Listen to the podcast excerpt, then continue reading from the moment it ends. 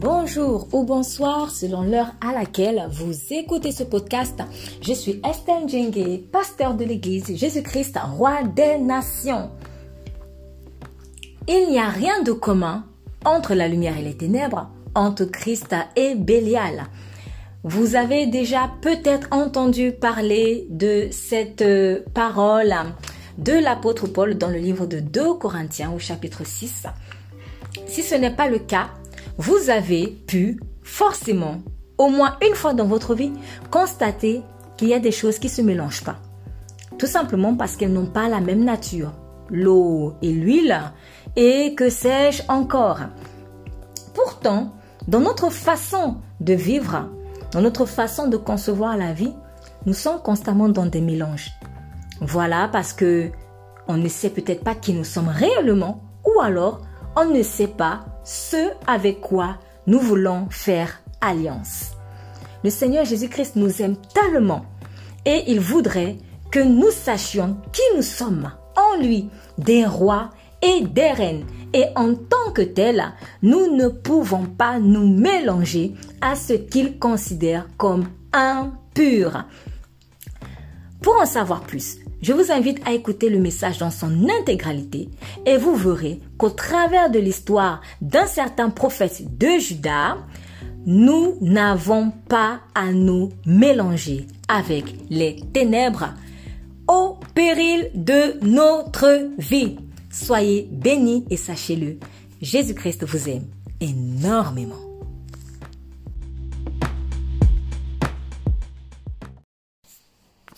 Très bien. Euh,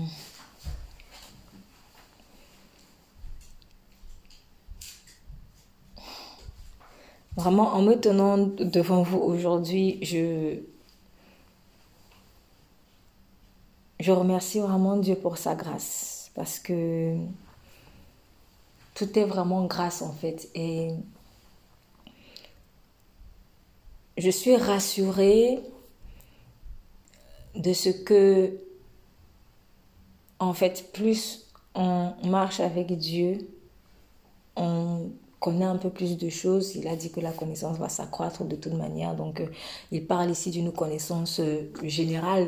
Euh, d'ailleurs, on le voit, hein, on n'a même pas besoin forcément d'être en Christ pour avoir accès à certaines connaissances pourtant spirituelles. Aujourd'hui, plein de personnes qui ne sont pas forcément en Christ nous, nous prouvent encore tous les jours au travers de ce qu'ils découvrent, par exemple dans des recherches qu'ils font, que ben, la Bible dit toujours la vérité en fait. Donc, la connaissance s'accroît comme la parole le dit au sens général, mais la connaissance s'accroît aussi à titre individuel au fur et à mesure qu'on grandit en Christ. Donc je bénis le Seigneur pour ça.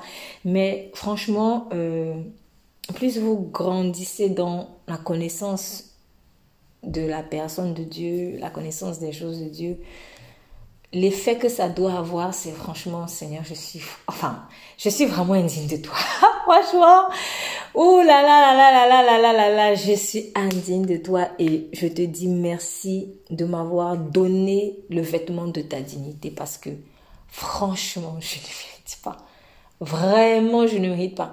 C'est-à-dire, même si on, quand on t'appelle, oh, vraiment serviteur de Dieu, servante de Dieu, il faut à un moment donné, il faut vraiment le dire, pas juste parce qu'il faut le dire, mais il faut le sentir vraiment. Je ne mérite même pas. Je mérite même pas même qu'on m'appelle comme ça. L'apôtre Paul, je crois qu'il il le disait de ses tripes en fait quand il a dit euh, Je ne suis même pas digne d'être appelé apôtre. Vraiment, parce que je vous assure, nous sommes tellement faillibles. Nous sommes tellement faillibles et on ne, on n'est pas vraiment conscient, si ce n'est le Saint-Esprit qui nous réveille nos, nos, nos, nos défaillances.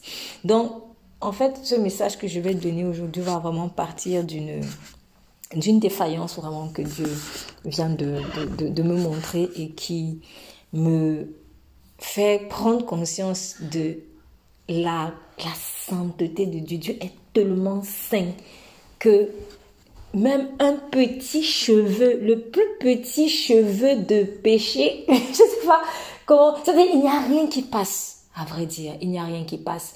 Et il n'y a tellement rien qui passe que il ne fallait que le sang de quelqu'un qui soit saint pour nous sauver.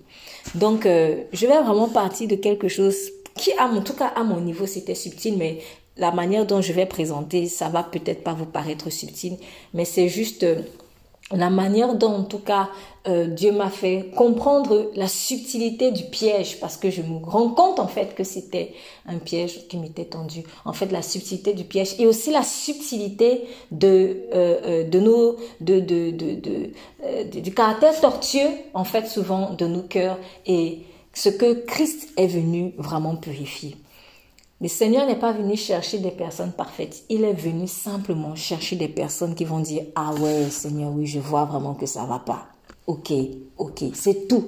Donc ce n'est pas des personnes parfaites qu'il est venu chercher, mais des personnes disposées à reconnaître leur imperfection. D'un côté, des personnes disposées à abandonner cette imperfection. Il ne suffit pas de dire je reconnais que, je reconnais que, mais il faut abandonner Donc des personnes disposées à reconnaître, des personnes disposées à abandonner et à se laisser transformer.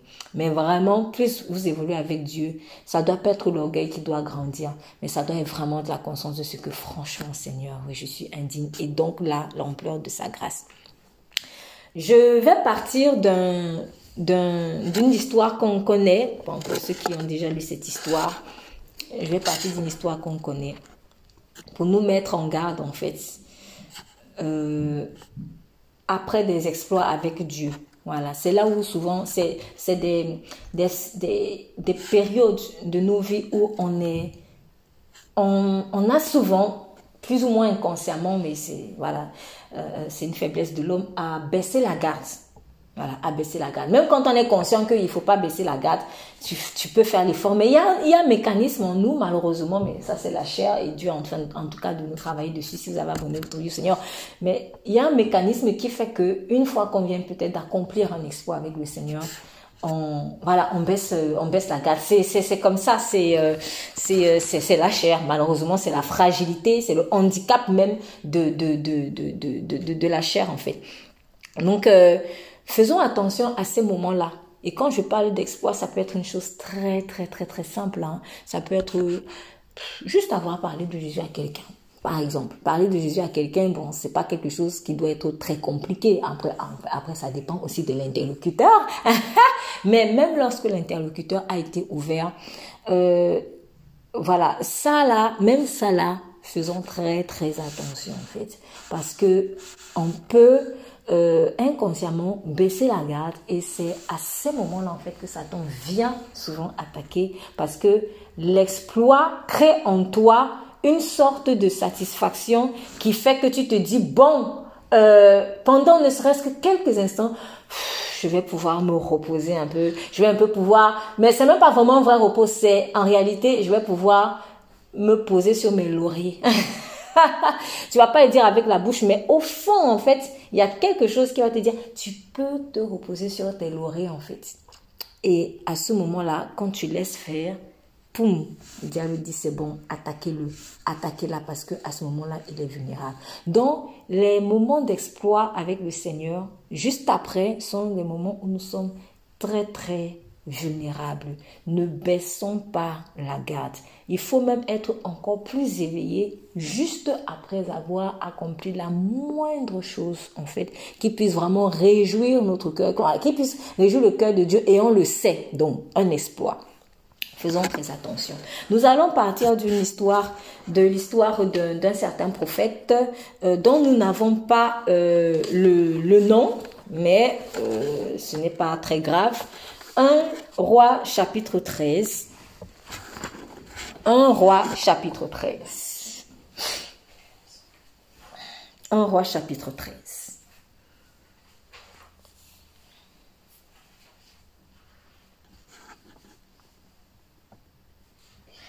Alors, euh, le, la lecture va être un tout petit peu longue. Donc, je vais demander une première lecture. Euh, verset 1 au verset 10 d'abord. Merci pour la lecture. Or, un homme de Dieu arriva de Juda à Bethel, sur l'ordre de l'Éternel, pendant que Jéroboam se tenait près de l'autel pour brûler des parfums. Il cria contre l'autel sur l'ordre de l'Éternel, et il dit Autel, autel, voici ce que dit l'Éternel. Un fils naîtra dans la famille de David. Son nom sera Josias. Il offrira en sacrifice sur toi les, les prêtres de haut lieu qui brûlent des parfums sur toi, et l'on brûlera sur toi des ossements humains. Le même jour, il donna un signe en disant Voici le signe que c'est l'Éternel qui a parlé. L'autel se fendra et la cendre qui se trouve dessus sera dispersée. Lorsque le roi entendit la parole que l'homme de Dieu avait criée contre l'autel de Bethel, il avança la main par-dessus l'autel en disant Arrêtez-le La main que Jéroboam avait tendue contre lui devint alors paralysée et il ne put la ramener à lui. L'autel se fendit et la cendre qui se trouvait dessus fut dispersée conformément au signe qu'avait donné l'homme de Dieu sur l'ordre de l'Éternel. Alors le roi prit la, parole, il dit à l'homme de Dieu, Implore l'Éternel ton Dieu et prie pour moi, afin que je puisse retirer ma main. L'homme de Dieu implora l'Éternel, et le roi put retirer sa main, qui redevint comme avant. Le roi dit à l'homme de Dieu, Viens avec moi dans mon palais, tu mangeras et je te donnerai un cadeau. L'homme de Dieu répondit au roi, Même si tu me donnais la moitié de ton palais, je ne viendrai pas avec toi, je ne mangerai rien et je ne boirai, je ne boirai rien à cet endroit. Car voici l'ordre qui m'a été donné dans une parole de l'Éternel. Tu ne mangeras rien et tu ne boiras rien, et tu ne prendras pas à ton retour sur le même euh, chemin qu'à l'aller. Il repartit par un autre chemin, et il ne prit pas à son retour le chemin par lequel il était venu à Bethel. Amen. Donc, avant de la suite, je rappelle un peu le contexte. Euh, nous savons que Jéroboam euh, euh, venait de se faire attribuer par le Seigneur dix des douze tribus d'Israël. Donc, il était, on va dire, le roi d'Israël, mais du côté nord, le côté sud étant resté à la famille de David, à Roboam, son petit-fils. Malheureusement, Jéroboam euh, voilà, s'est enorgueilli et il a décidé de faire son culte à lui. Donc, il a reproduit les, les, dieux d'or que ses ancêtres, ses ancêtres pardon, avaient déjà euh, façonnés lorsqu'ils étaient dans le désert avec Moïse. Donc, euh, il les a installés à Bethel et à Dan. Et à ce moment-là, donc, il a euh, consacré le 15e jour du 8e mois comme jour d'adoration des veaux d'or. Et Dieu a vu ça, bien sûr, Dieu n'était pas content parce que Dieu lui avait dit, si tu marches selon ma parole, si tu marches selon mes commandements, je vais te faire prospérer. Donc euh, Jéroboam a plutôt voulu s'approprier la royauté de Dieu euh, euh, sur Israël au lieu de rendre gloire au Dieu qui lui a donné cette royauté sur Israël. Donc Dieu envoie donc un de ses serviteurs pour prononcer son jugement. Voilà donc un homme qui quitte Judas pour venir jusqu'à Bethel. Et il vient parler à l'autel là. Et il dit, autel, autel, ainsi dit l'Éternel. Euh, voici un fils naîtra à la maison de David. Son nom sera Josias. Il immolera sur toi les sacrificateurs des hauts lieux qui brûlent sur toi des parfums et on brûlera sur toi des ossements. Alors, je vais faire une parenthèse ici. Euh, il y a quelque chose qui m'a vraiment interpellée. Jéroboam est en train de parler pas à une personne physique.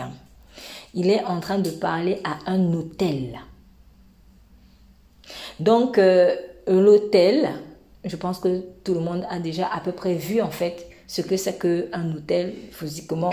Vous allez voir euh, une sorte de sanctuaire voilà, il y a des sanctuaires qui sont euh, installés, par exemple, dans, des, des, des, dans un grand bâtiment. On va appeler ça église. On va appeler ça, par, par exemple, là, on va appeler ça temple. On va appeler ça peut-être, alors peut-être même mosquée. On va appeler ça, bref, un lieu de culte. Un lieu de culte. Et dans ce lieu de culte-là, en fait, on établit un hôtel. L'hôtel peut aussi être établi dans une maison. Voilà, il y a des personnes qui établissent des sanctuaires et puis il fait son, petit dieu là. Euh, ou alors, euh, il va même peut-être pas mettre une, une, image, euh, une figurine, mais il va mettre peut-être la photo de quelqu'un. Ça peut être la photo de quelqu'un qu'il a perdu. Voilà, parce qu'il n'a pas fait peut-être vraiment le deuil, ou alors euh, dans sa croyance, euh, euh, cette personne est dans le ciel et va veiller sur lui. donc, l'hôtel, en fait, il y a mille et une façons de faire des hôtels. Il y a des hôtels aussi pour des, régions. Il y a des hôtels pour des pays. Il y a des hôtels pour des villes, des personnes qui vont consacrer par exemple soit leur village, soit leur ville, soit leur pays en fait à une divinité et pour ça ils vont établir un hôtel. Alors généralement c'est pas quand c'est pas saint, quand c'est pas saint c'est caché et les hôtels qui sont consacrés à des divinités euh, pour, euh, pour une ville, pour un pays, généralement c'est caché parce que les gens vont naître dans ce pays, les gens vont marcher, monter, descendre, mourir et tout ça, mais ils ne sauront pas forcément qu'il y a un hôtel qui est établi dans la ville ou dans le pays où ils sont. Donc généralement ce sont des choses qui sont faites de manière occulte en fait. Quoi qu'il en soit, caché ou exposé, caché ou exposé parce que dans le cas de Jéroboam ce n'était pas caché, caché ou exposé, l'autel ici a une puissance. Elle a une puissance en fait, soit positive, soit négative. Et l'autel, euh, c'est vraiment comme une source de d'odeur. De, voilà. En fait, c'est comme euh, euh, un endroit d'où se diffuse un parfum. Un parfum de vie, comme un parfum de mort en fait. C'est ça. Donc spirituellement, je reprends spirituellement, un hôtel en fait, c'est comme un lieu d'où se dégage un parfum de vie, comme un parfum de mort. Quand vous allez voir peut-être quelqu'un qui est oppressé pendant longtemps, euh, il vit un cycle infernal de choses. C'est-à-dire tout ce qu'il fait, ça ne marche pas. Il monte, il descend, ça ne marche pas. Le travail, c'est bloqué. Le mariage, bloqué. Les finances, bloquées. Même la vie sociale, c'est compliqué. Toujours, ils se sont toujours rejetés, tout ça, tout ça. Parfois, en fait, quand il se met en prière, en fait, Dieu peut lui révéler qu'il y a un hôtel dans ta famille. Donc, il y a des hôtels aussi pour les familles. Tiens.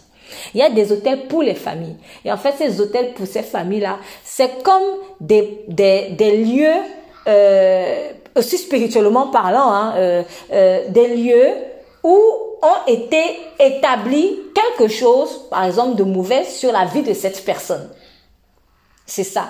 Quand Dieu avait demandé à Gédéon d'aller renverser l'hôtel de Baal, c'était ça. Ce n'était pas pour rien. En fait, l'hôtel est la source de ce qui va se passer, en fait. Donc, Dieu ne voulait pas, ne pouvait pas envoyer Gédéon dans la guerre sans avoir renversé la source même de la malédiction dans la, la, ville ou le village de Gédéon. C'est ça. Quand Christ est allé se sacrifier à la croix, c'était une sorte d'autel qu'il était en train d'établir pour renverser l'autel des ténèbres qui avait été établi contre nos vies. Donc l'autel aussi, peut-être tu ne vas pas voir un sanctuaire physique. Tu vas pas voir un banquet des bougies, des statues et tout. Mais en fait, spirituellement, il existe. Spirituellement, il existe. Et il doit être renversé. Quand Dieu, prophétiquement, va par exemple me demander d'aller prier spécifiquement sur tel lieu. Bon, toi, tu vas aller comme ça, tu te dis que bon, ok, j'ai fait une prière, puis je pars. Euh, non, en fait, spirituellement, Dieu est en train de te demander même d'établir peut-être un hôtel dans ce lieu-là. Donc, l'hôtel, il est comme une source de, c'est comme une source de parfum et un parfum qui va se dégager en fait dans la ville, dans la communauté, dans, en tout cas, l'endroit où je me trouve. Mais la bonne nouvelle aussi, c'est que, à vrai dire, toute personne qui a reçu Christ est un hôtel ambulant. C'est un hôtel ambulant. C'est un hôtel ambulant parce que le temple de Dieu, ce n'est plus un temple simplement physique en fait. Viendra en fait le temps où ce ne sera plus ni ici ni à Jérusalem qu'on adore. C'est-à-dire que vous et moi sommes censés être des hôtels de Dieu. Avant que Christ, tu ne fasses des choses en fait bonnes dans ta vie, il faut d'abord que Christ ait établi son hôtel dans ton esprit. C'est ça en fait le Saint-Esprit. Quand on dit que tu es né de nouveau, c'est que Dieu vient établir l'autel de sa gloire dans mon esprit. Mais il y a aussi concrètement des actes prophétiques qu'il faut poser. Quand par exemple Dieu va m'envoyer dans tel lieu, va dans tel lieu en fait et pose tel acte prophétique. Prie par exemple pour faire ceci, je sais pas ce que Dieu peut demander. Il est tellement, voilà, il, il fait ce qu'il veut. Mais c'est très souvent en fait soit pour établir spirituellement l'hôtel, soit pour renverser l'hôtel. De toute façon, quand on renverse un mauvais hôtel, c'est pour le remplacer en fait par quelque chose de bon. Donc, il y a des, certaines prières spécifiques qu'il est important de faire en parlant, pas directement peut-être à quelqu'un, mais tu parles à l'hôtel en fait. Et en parlant à l'hôtel, tu parles à l'esprit qui est établi sur l'hôtel. Parce qu'en réalité, c'est contre les entités spirituelles que nous combattons. Donc, vous voyez, vous avez remarqué quand l'homme de Dieu est venu, il n'est pas, il n'a pas couru. Hé, hey, Jéroboam, euh, Dieu va te faire ceci ou alors, ou alors, je sais pas, les, les, les, les, faux sacrificateurs que Jéroboam avait établis, il n'a pas perdu son temps pour aller parler à ces faux sacrificateurs ou pour aller parler à Jéroboam. Pourtant, c'est Jéroboam qui a instauré tout ça. Non, non, non. Il allait parler directement à l'hôtel. Et c'était dans cet hôtel-là, c'était derrière cet hôtel-là que se cachait l'esprit en fait des veaux d'or. Nous ne luttons pas contre la chair ni contre le sang, mais contre les principautés, les esprits méchants établis dans les etc. Il allait parler directement à la source, à l'hôtel. Si l'hôtel est renversé, Jéroboam, il, il tombe. En tout cas, Jéroboam, dans l'orgueil, tombe en fait. Donc, l'autel est quelque part là où l'occultiste va puiser sa force. C'est là où il va puiser sa force. Quand Dieu avait frappé, euh, avait euh, envoyé, avait transformé le, le, le fleuve, il me semble c'était le Nil, en Égypte, l'une des plaies qu'il a envoyées, c'est que le sang a répandu toutes les eaux en Égypte en fait. Et Remarque, vous remarquez aussi quand il a délivré Israël, Dieu a délivré Israël comment? En leur faisant traverser en fait des eaux. Pourquoi est-ce que Dieu s'est beaucoup attaqué en fait aux eaux? C'est parce que c'est là où Pharaon allait faire sa sorcellerie. Et c'est pour cela qu'il a dit à Moïse, et je frapperai les dieux de l'Égypte. Je frapperai les dieux de l'Égypte. C'est là où ce pharaon allait faire sa sorcellerie, en fait. Dans les eaux. Donc, quand vous lisez un peu l'histoire de, euh, euh, de Moïse, etc., bon, j'en ai déjà parlé. Rien n'est pour rien.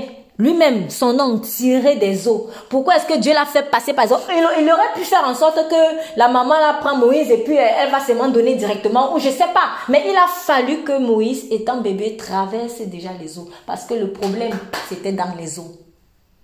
C'est là où était établi l'autel de l'entité spirituelle négative de l'Égypte. C'était ça. Donc, quand vous entrez dans un combat spirituel, je vais bientôt fermer la parenthèse, quand vous entrez dans un combat spirituel, il, attendez-vous souvent à ce que Dieu, en fait, vous demande directement de prier contre l'autel. On ne s'embrouille pas, on ne dit pas oui, lui, c'est lui, c'est moi, c'est, c'est pas, c'est pas une question d'ordre d'être humain, en fait. Tu parles directement à l'autel. Quand tu as frappé l'autel, tu vas voir, le combat va être plus facile, en fait à remporter.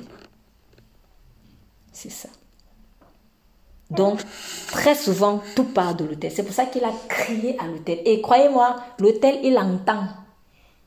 Il entend. Dieu ne parle pas à quelque chose ou à quelqu'un qui n'entend pas.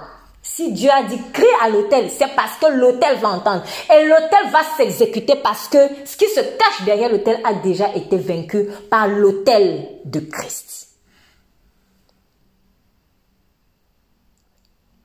Hôtel, hôtel, ainsi dit l'Éternel. Voici un fils naîtra à la maison. On dirait même que Jéroboam, on s'en fout. il dit à l'hôtel, je te dis, un fils va naître. Écoute-moi bien, un fils va naître. Et il s'appelle Josias. Et il va immoler sur toi les sacrificateurs des hauts lieux qui brûlent sur toi les parfums. Et on brûlera sur toi les ossements, des ossements d'hommes. Et il donna le jour même un signe en disant, c'est ici le signe que l'Éternel a parlé. Voici l'autel se fendra. l'autel se fendra et la cendre qui est dessus sera répandue. Je fais encore rapidement un écho. Souvenez-vous de comment est-ce que euh, Élie avait eu la victoire sur les prophètes de Baal. Un hôtel. Il n'est pas allé arrêter Akab et commencer à l'étrangler. En fait, il n'est pas arrivé et commencer à égorger les prophètes de Baal directement. C'est pas ça, c'est pas par là qu'il faut commencer. Là, là, si je fais ça, je m'en vais casser les branches de l'arbre. Mais il faut déraciner l'arbre. Il faut que je m'attaque à la racine. Autel. C'est ça. L'autel fait toujours allusion au sacrifice. Donc quand je rentre dans le combat spirituel, je dois toujours faire allusion au sacrifice de Christ qui, est, l'autel en fait. Si c'est en dehors de ça là, je suis déjà vaincu. Donc chaque, chose dans le monde spirituel, chaque, quand on veut avoir la victoire, on passe par un sacrifice. C'est pour ça que Marzon, vous toujours sacrifie, on va, on va te demander, sacrifie ton enfant, sacrifie ta mère, sacrifie tel, sacrifie tel. C'est quel sacrifice? On sacrifie où? À l'autel. C'est ça. Donc, quand il dit que il immolera sur toi les sacrificateurs, les sacrificateurs, ceux qui sont appelés à faire constamment des sacrifices, des hauts lieux qui brûlent sur toi des parfums et on brûlera les ossements d'hommes et il donnera le jour même, l'autel se fendra. Voici l'autel se fendra et la cendre qui est dessus sera répandue. Et quand le roi entendit la parole que l'homme de Dieu prononçait à voix haute contre l'autel, et oui, et quand tu parles à l'autel, ça ne doit pas être timidement. Viens avec l'assurance. Parce que nous avons un meilleur hôtel en fait. On ne vient pas parler à un hôtel en disant eh, eh, eh, non, il faut que tu parles avec assurance. Parfois avoir autre. Quitte à ce quand même te prendre pour un fou. Si c'est le Saint-Esprit qui t'a envoyé, tu parles. Et il prononçait à voix haute contre l'hôtel de Bethel. Jéroboam étendit sa main. Alors, remarquez la chose. Comment se fait-il que si l'hôtel c'est si, si ce n'est rien, si ce n'est que peut-être, si ce n'était qu'un un amoncellement de pierres, par exemple, et quelques petits parfums là, et quelques petites libations, si ce n'était rien, pourquoi Jéroboam se sent attaqué? C'est pas à Jéroboam qu'on a parlé. Pourquoi Jéroboam se sent attaqué? Ils se sont tellement attaqués que il étend la main de dessus l'hôtel. Comme pour faire quoi? Comme pour protéger. Pourtant, c'est pas Jéroboam directement qu'on a parlé. C'est pour dire que chaque fois que tu parles à l'autel, tu es en train de parler à tous ceux qui sont en train d'adorer l'autel en fait. Parce que lorsque l'autel est renversé, l'occultiste qui vient faire ce sacrifice sur l'autel, lui aussi tombe. Si j'enlève la racine de l'arbre et le tronc, les branches, c'est mort. Donc, ne perdons pas notre temps à aller chercher les Jéroboam. C'est pas la chair et le sang. Attaque-toi par la puissance du Saint-Esprit à l'autel. Quand tu arrives quelque part et que tu sens qu'il y a une atmosphère négative, ne comprends, ne, c'est pas pia, pia, pia, pia, parler en désordre. Arrête-toi. Où se trouve? Qu'est-ce qui se passe? Où se trouve l'autel? Seigneur, donne-moi la révélation. Est-ce qu'il se trouve et comment est-ce que je dois parler parce que tu ne vas pas parler de toi-même. C'est le Saint, c'est par la parole de Dieu en fait que tu vas parler contre l'autel spécifique qui se trouve dans le lieu où ça dérange. Et il y a souvent aussi des hôtels qui sont tellement cachés parce que c'est un constat que je fais. En fait, quand les occultistes, ils, ils, ils, ils, établissent des hôtels, ils font tout pour que ce soit anodin. Voilà. Tu vas arriver dans une ville et puis, euh, bon, tu vas voir des maisons, tu vas voir des hôpitaux, tu vas voir euh, plein, plein, plein de choses. Et puis, tu vas voir peut-être, euh, qu'est-ce que je peux inventer Allez, un caniveau. Il y a un caniveau là, bon, parce que bon, on a besoin de caniveau. Il y a un caniveau, mais en fait, c'est dans le caniveau là qu'il allait cacher son hôtel. Donc, dans l'esprit, ne me demandez pas comment ils font. mais en tout cas, c'est réel. Dans l'esprit, ils vont souvent là-bas dans le caniveau et c'est là où ils font tout. Mais quand toi tu marches en route, ah, ce n'est qu'un caniveau. Ce n'est qu'un caniveau. En fait, je constate c'est souvent caché dans des endroits anodins. Ça arrive aussi très souvent, par contre, ça arrive aussi que ce, soit caché dans des endroits qui sont pas forcément nous dans des endroits flashy en fait. Donc, euh, un grand monument de la ville derrière lequel, euh, derrière lequel tout le monde aime bien aller. Voilà, peut-être c'est un endroit touristique. Ça peut être un endroit... Euh, euh, ça, peut même, ça peut même être un restaurant. Il y a 10 000 restaurants dans la ville, mais c'est dans ce petit restaurant ou ce grand restaurant, peu importe, que se cache en fait l'hôtel qui contrôle toute la ville. il faut le discernement du Saint-Esprit pour voir ça. Donc, essayons vraiment d'entrer dans les profondeurs pour savoir où est-ce qu'on met les pieds. Le diable, il est vaincu.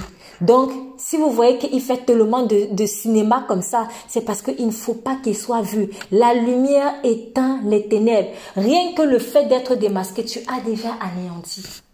Tu as déjà commencé à l'anéantir. Donc, il va se cacher dans des endroits parfois ridicules. Parfois, des endroits pas ridicules, mais des endroits que tout le monde aime bien. Donc, si tout le monde aime bien ce restaurant-là parce que c'est ce restaurant-là qui fait peut-être même la renommée du pays ou de la ville, eh ben, personne ne va jamais s'attaquer à ce restaurant. Quand on entend parler de ce restaurant, on va dire, ah, mais c'est le restaurant tel, tout le monde aime bien ça. Donc, il va cacher l'hôtel là-bas. Parce que personne ne s'attaquera jamais au restaurant. Comme il faut aussi aller cacher en brousse, parce que personne n'aura le temps d'aller en brousse. Donc, les hôtels sont généralement en fait cachés. Mais une chose est sûre, ceux qui savent dans le noir, ceux qui sont dans les ténèbres et qui savent très bien ce qu'ils font dans le restaurant là, la nuit ou dans les ténèbres, quand tu vas aller prier maintenant par rapport au restaurant, si un jour Dieu te pousse, allez, prie pour ce restaurant, tu ne sais pas pourquoi. Toi aussi tu pries, tu pries, tu pries, tu vas sentir des attaques. Parce que quand tu pries contre l'autel, en fait, ceux qui sont attachés à l'autel se sentent euh, impactés. Donc, c'est ça. Et moi, je crois que, en tout cas, tout enfant de Dieu, partout où Dieu l'envoie, quand Dieu t'envoie, je dis toujours, quand Dieu t'envoie dans un quartier, c'est pas pour rien. Tu dois prier pour ton quartier. Quand Dieu t'envoie dans, dans tel secteur, dans ton travail, tu dois prier pour ça. Tout ce qui se passe de mauvais, peut-être dans le lieu, le lieu de travail où je suis, il y a un hôtel qui est établi. Tout ce qui se passe de mauvais dans une ville, vous allez faire tout. On va même créer des lois, on va essayer d'améliorer, mais on voit toujours que ça fait rebellette. On dirait que tout ce qu'on fait de bien tombe dans une passoire, mais c'est normal. C'est parce qu'on n'a pas attaqué la source. Il y a un hôtel spirituel qu'il faut renverser. Donc, Jéroboam, lui, savait très bien ce qu'il était en train de faire sur cet hôtel. Lui, il s'était déjà... C'est comme si même l'hôtel était devenu son totem. c'est ça, en fait.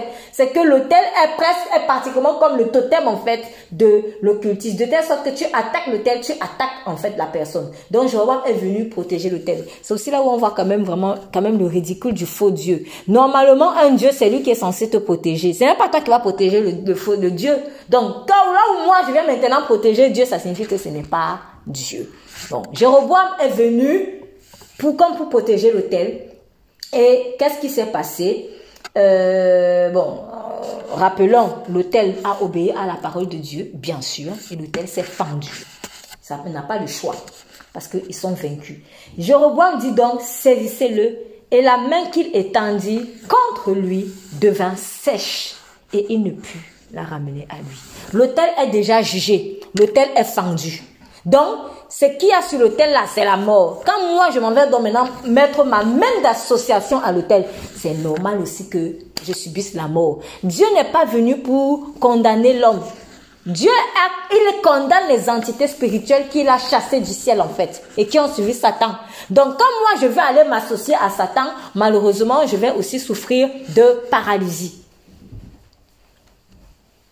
Dieu n'était pas venu pour condamner Jéroboam. Il est venu pour condamner ceux qui se cachent derrière l'autel. Mais Jéroboam n'a pas voulu lâcher l'autel. Du coup, Jéroboam aussi, il saisit. Il, prend la mort. Et donc, euh, euh, et il ne put la ramener à lui. L'autel aussi se fendit et la cendre qui était dessus fut répandue conformément au signe que l'homme de Dieu avait donné par la parole de l'Éternel. Alors le roi prit la parole et dit à l'homme de Dieu, implore, je te prie, l'Éternel, ton Dieu, l'Éternel, ton Dieu, L'éternel, ton Dieu, le même Dieu qui est venu de la royauté. ce n'est plus son Dieu, c'est maintenant le Dieu de l'autre. Comme vous voyez que Jéroboam s'était vraiment dissocié. Il était parti. Il n'était plus avec Dieu. Et prie pour moi, pour que ma main puisse revenir à moi. Et l'homme de Dieu implora l'Éternel et la main du roi put revenir à lui. Et elle fut comme auparavant. Vous voyez la grâce de Dieu. Puis le roi dit à l'homme de Dieu, entre avec moi dans la maison et te restaure et je te ferai un cadeau. Bon. Alors, ici, euh, j'avais un jour, je ne sais plus si c'était dans le cadre de culte, c'était juste dans le cadre d'une réunion de prière, quand je parlais en fait de manger, de boire. Nous devons, quand nous mangeons et nous buvons, il faut se poser la question de savoir, je mange et je bois en l'honneur de qui? Ou de quoi. C'est très important parce que dans le manger et le boire, il y a un transfert spirituel qui se fait. Sans entrer, sans tomber dans la paranoïa, mais en tant qu'enfant de Dieu, il est important en fait vraiment de prendre conscience que quand je mange, c'est en l'honneur de Dieu en fait. Tout ce que vous faites, faites-le pour la gloire de Dieu. Donc même en mangeant, même en me lavant, même en me... Bref, tout ce que tu fais, sache qu'il faut que tu le fasses pour la gloire de Dieu. Donc quand Jéroboam dit à l'homme de Dieu, viens viens te restaurer, donc viens manger chez moi et je te ferai le cadeau.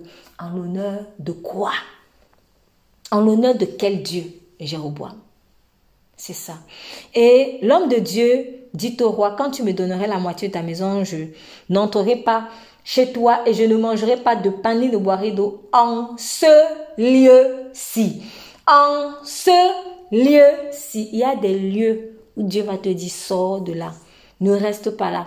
Mais Seigneur, tu es partout. Ce n'est pas une question de ce que tu es partout. Il y a des choses que tu vas pas comprendre. Tu ne manges pas et tu ne bois pas en ce lieu-ci. Tu ne manges pas et tu ne bois pas avec cette personne. Tu ne manges pas et tu ne bois pas. Bref, je vais d'abord pour l'instant m'arrêter en ce lieu-ci. En ce lieu-ci, pourquoi? Tout simplement parce que ce lieu-ci, il venait déjà de juger. L'autel était censé répandre sa mauvaise énergie dans ce lieu-là. Et Dieu lui dit, quand tu vas terminer de prononcer ma parole de jugement, ne mange plus dans ce lieu-là parce qu'il est sous mon jugement en fait. Si tu vas manger à Sodome et Gomorre que Dieu a déjà brûlé, mais tu es en train de mourir. C'est ça. Donc, tu ne mangeras pas de pain et tu ne boiras pas d'eau en ce lieu-ci. Je rappelle ce lieu-ci, on est à Bethel. On est à Bethel. Bethel qui pourtant auparavant, là où Jacob avait vu sur une échelle en vision des anges monter, descendre. Il a dit, ici l'éternel est. En fait, Bethel, c'est comme, euh, comme un symbole de la présence de Dieu. C'est là où, en fait, il faut vraiment marcher avec le Saint-Esprit. Parce que si je ne marche que sur la base de mes expériences, le jour où le Saint-Esprit va dire, bon, on se lève, on quitte Bethel, on va à tel endroit. Non, moi, je vais rester parce que pour moi, Bethel est devenu mon Dieu. Non, non, non, non. Ce n'est pas parce que Dieu a fonctionné avec toi lundi qu'il fonctionnera de la même manière avec toi mardi. Bethel, c'était là où Jacob avait même fait un monument. Il avait établi aussi un hôtel pour le Seigneur en guise de reconnaissance par rapport à ce que Dieu venait de lui révéler, en fait, parce que ça l'avait vraiment rassuré le fait d'avoir cette vision. Donc comment dans un lieu où il y a eu un, lien de connexion avec leurs ancêtres, dans le même lieu, Dieu dit, tu ne mangeras pas, tu ne boiras pas là. Parce que ce n'est pas une question de lieu physique. Suis l'esprit. Le Saint-Esprit est comme un vent on ne sait d'où il va ni d'où il vient en fait. Il faut le suivre. Ah mais c'est Bethel, là-bas j'ai vécu ça ici. C'est pas parce que tu as vécu ça là-bas il y a quelque temps que tu vas revivre la même chose là-bas. Parce que ce sur quoi je dois focaliser, ce n'est pas le lieu physique, c'est pas ce lieu-ci, mais c'est le Saint-Esprit. Donc, tu ne mangeras pas en ce lieu-ci ce lieu-là était déjà sous le jugement. Car j'ai reçu cet ordre de l'Éternel qui m'a dit, tu ne mangeras point de pain et tu ne boiras pas d'eau. Et tu ne reviendras point par le chemin par lequel tu seras allé. Il s'en alla donc par un autre chemin et ne retourna point par le chemin par lequel il était venu à Bethel. Dans le chemin qu'il a mené à Bethel, il ne va plus reprendre le même chemin, il va ailleurs. C'est comme, euh, ça me fait penser à, ce que le Seigneur Jésus avait dit, c'est-à-dire si on vous a rejeté là-bas, quand vous annoncerez la bonne nouvelle, secouez la poussière de vos pieds et allez, il ne revient plus. Si on a refusé la parole que tu as annoncée, pourquoi rester dans ce lieu? Tu secoues la poussière et tu pars. Tu ne regardes même plus en arrière. Tu ne regardes même plus en arrière. Donc, euh, malheureusement, comme l'avait fait la femme de l'autre, en fait. Sortez et elle s'est retournée en arrière. Ne revenez plus dans ce lieu-ci. Ne mets plus les pieds là-bas. Ne mets plus les pieds là-bas. Ne l'appelle même plus. Peut-être que là, je vais parler pour une relation. N'appelle même plus la personne. Si Dieu a dit arrête comme ça, arrête comme ça, n'essaie pas de trouver les prétextes. Il y a même des fois où parfois même bonjour, là, ce n'est même plus bon. Et je ne fais que c'est un passage biblique ici, quand on est en train de parler des faux frères, ne les salue même pas. Alors, certains maintenant euh, ont pris ça et, euh, et, ont, pris euh, la parole hors contexte. Mais c'est mais c'est pour vous dire que l'idée ici n'est pas de commencer à manifester une sorte d'impolitesse. Mais je vous assure, je vous assure pour l'avoir vécu et franchement c'était une expérience très difficile pour moi. Il y a des, il y a des, des relations. Quand Dieu a coupé, c'est-à-dire il t'interdit même de dire bonjour. Ce qui était marrant, c'est que, euh, en tout cas, cette fois-là, ça m'est arrivé, bon, avec une seule personne, mais euh, euh, le jour où j'avais reçu la parole de tu ne salues même plus, comme par hasard, en fait, le lendemain, cette personne, elle est venue me harceler avec le bonjour, carrément. Venue me harceler avec le bonjour. En fait, j'ai eu l'impression que elle avait entendu Dieu me dire ça. Mais après, le Saint-Esprit m'a dit, en fait, c'est dans l'esprit. C'est dans l'esprit, c'est pas elle qui fait, mais c'est l'esprit en fait qui l'anime et qui a entendu la parole. Dans l'esprit, on peut entendre des choses en fait. Donc il y a des recommandations que Dieu va te donner et en fait quand quand Satan il n'est pas au courant de tout, mais quand il peut être au courant de quelque chose, il va vite donc venir essayer de consécuter pour te faire rapidement désobéir. Mais ça peut être dur ce que je dis, mais je vous assure, il y a quand Dieu te dit coupe, il faut couper. Si Dieu a dit peut-être quitte quitte le gars là. On quitte cette femme, quitte cette personne. Arrête cette relation. Le lendemain matin à 6 heures, bonjour. Toi aussi tu réponds non, là c'est ridicule. Faut pas faire ça. Oui, je, vais dire bonjour pourquoi? C'est fini, c'est fini. Le bonjour là c'est les tentations. Ce bonjour là c'est les tentations. Donc quitte ce lieu-ci. Il y a même des lieux, même les lieux, ah tiens, euh, je vais passer par ce lieu. Tu vas pas dire ça, mais tu sais que peut-être c'est le lieu où vous êtes rencontrés. Mais et tu passes comme ça pour essayer de créer une sorte de... Voilà, pour essayer de réveiller quelque chose. Ça, c'est dangereux. Ça, c'est un péché, en fait. Il faut pas faire ça. Donc, bon, que chacun, par rapport à sa situation, euh, euh, voit comment, voilà, comment il doit se positionner. Mais, en tout cas, pour ce qui est de cet homme de Dieu, parce que ce lieu-là était à ce moment-là sous le jugement de Dieu, Dieu a dit, tu ne passeras même pas par là. C'est aussi un message qu'il donnait à Jéroboam et à tous ceux qui étaient à Bethel pour, pour adorer. C'est comme si Dieu était en train de dire, ça là, je rejette. Je rejette. Et tant que vous êtes collé à ça, vous-même, je vous rejetterai. Tant que vous resterez collé à ces vaudors-là, je vous rejette aussi. Je ne vous regarde même plus. Je détourne mon regard de ça. Parce que tellement c'est sale. Parce que quand quelqu'un a fait du mal et que Dieu t'envoie, et maintenant, toi, tu vas communier avec la personne. Tu es en train de nourrir quelque chose en lui, en fait. Tu nourris quelque chose en lui. Il y a des personnes qui ont besoin de savoir que Dieu est intransigeant avec le péché. Et parfois, Dieu, il va vraiment, comme un temps soit peut détourner en fait le regard, juste pour que tu comprennes à quel point il est ça. Tiens, on va au restaurant, non. C'est pas ça le, le problème, c'est pas le restaurant. Le problème, c'est range ta vie.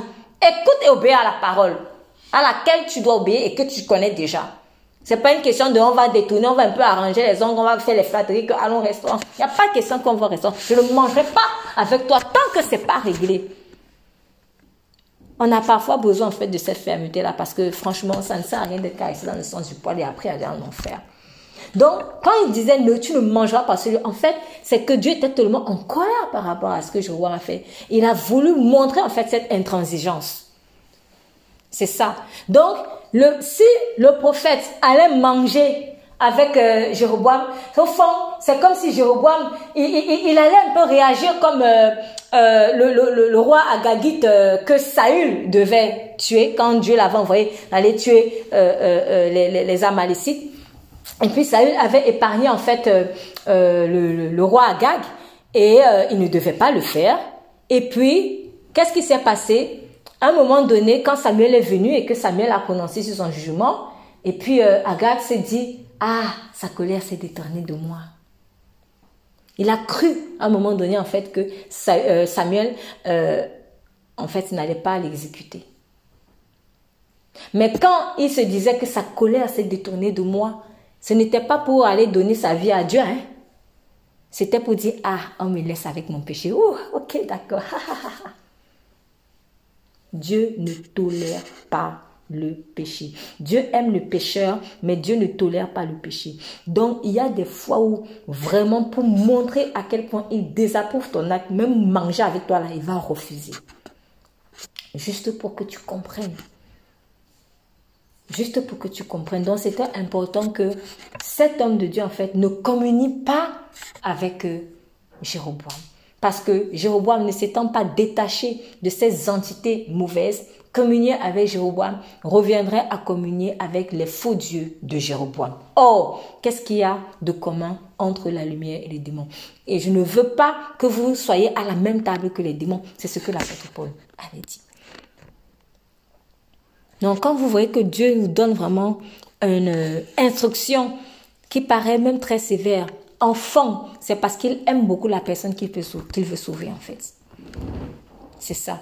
Si votre enfant vient de faire une grosse bêtise, s'il vient de faire une grosse bêtise, mais alors quelque chose de extrêmement grave qui aurait pu lui coûter la vie ou vous coûter à vous-même la vie, quelque chose comme ça. Et quand vous le reprenez et qu'il te dise, tiens maman, tu veux un bonbon? Non mais attends, tu te fous de moi ou quoi? Tu te fous de moi ou quoi? Je mange pas de bonbons avec toi. Est-ce que c'est parce que tu veux rejeter ton enfant? Non. Mais c'est pour qu'ils comprennent bien qu'il y a quelque chose de grave qui vient de se passer là. Quand il veut te proposer le bonbon, c'est pour te fermer les yeux, pour te... Allez, allez, euh, on oublie, on oublie, on oublie. Non, non, non. C'est ça, en fait. Là, c'est les flatteries. C'est la flatterie. Il n'y a pas de bonbons à manger là maintenant. Il faut obéir. Donc, il n'y a pas de nourriture à manger avec toi, Jéroboam. Je dois obéir. Je ne mangerai avec personne dans ce lieu-ci. Et quand j'ai reçu cet ordre, donc voilà, il s'en, pardon, verset 10, il s'en alla donc par un autre chemin et ne retourna point par le chemin par lequel il était venu à Bethel. Et maintenant qu'il a réussi à sortir de Bethel, donc il est en train de sortir de Bethel, il y a une autre histoire qui commence. Bon, nous sommes d'accord que du verset 1 au verset 10, l'homme de Dieu vient plus ou moins de réaliser un exploit avec le Seigneur. Voilà, il a parlé à un, hôtel. L'hôtel s'est fondu tout seul, sans la main humaine. Voilà, c'est quand même fort. Euh, voilà, c'est quelque chose de quand même miraculeux. Donc, il vient d'accomplir avec succès sa mission. Maintenant qu'il vient d'accomplir sa mission, il est en train de sortir de Bethel où il était déjà sorti. Et maintenant, il y a une autre situation qui arrive, donc je demande la lecture. Du verset 11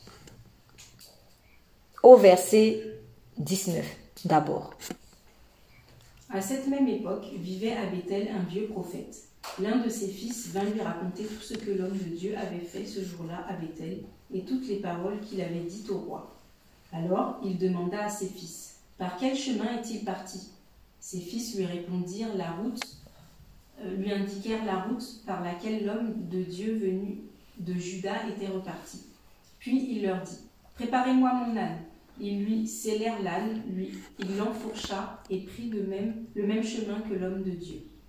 Il le rattrapa alors qu'il était assis au pied du chêne et lui demanda Es-tu l'homme de Dieu qui est venu de Juda?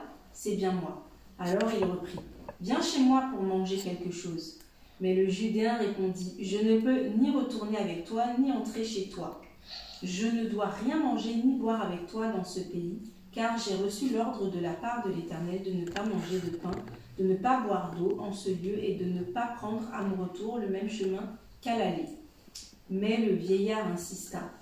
Moi aussi je suis prophète comme toi. Or, un ange m'a parlé en ces termes de la part de l'Éternel.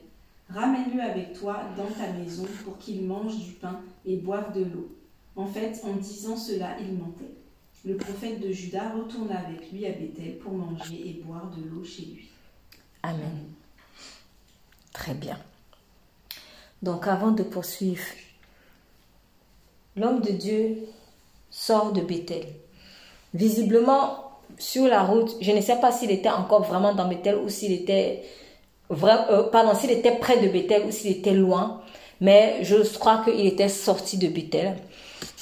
Et sur le chemin d'où euh, il allait, peut-être qu'il rentrait à Juda, il s'est assis sous un arbre. Bon, dans certaines versions, c'est terrible, dans d'autres, c'est chêne, mais bon, en tout cas, il s'est assis sous un arbre.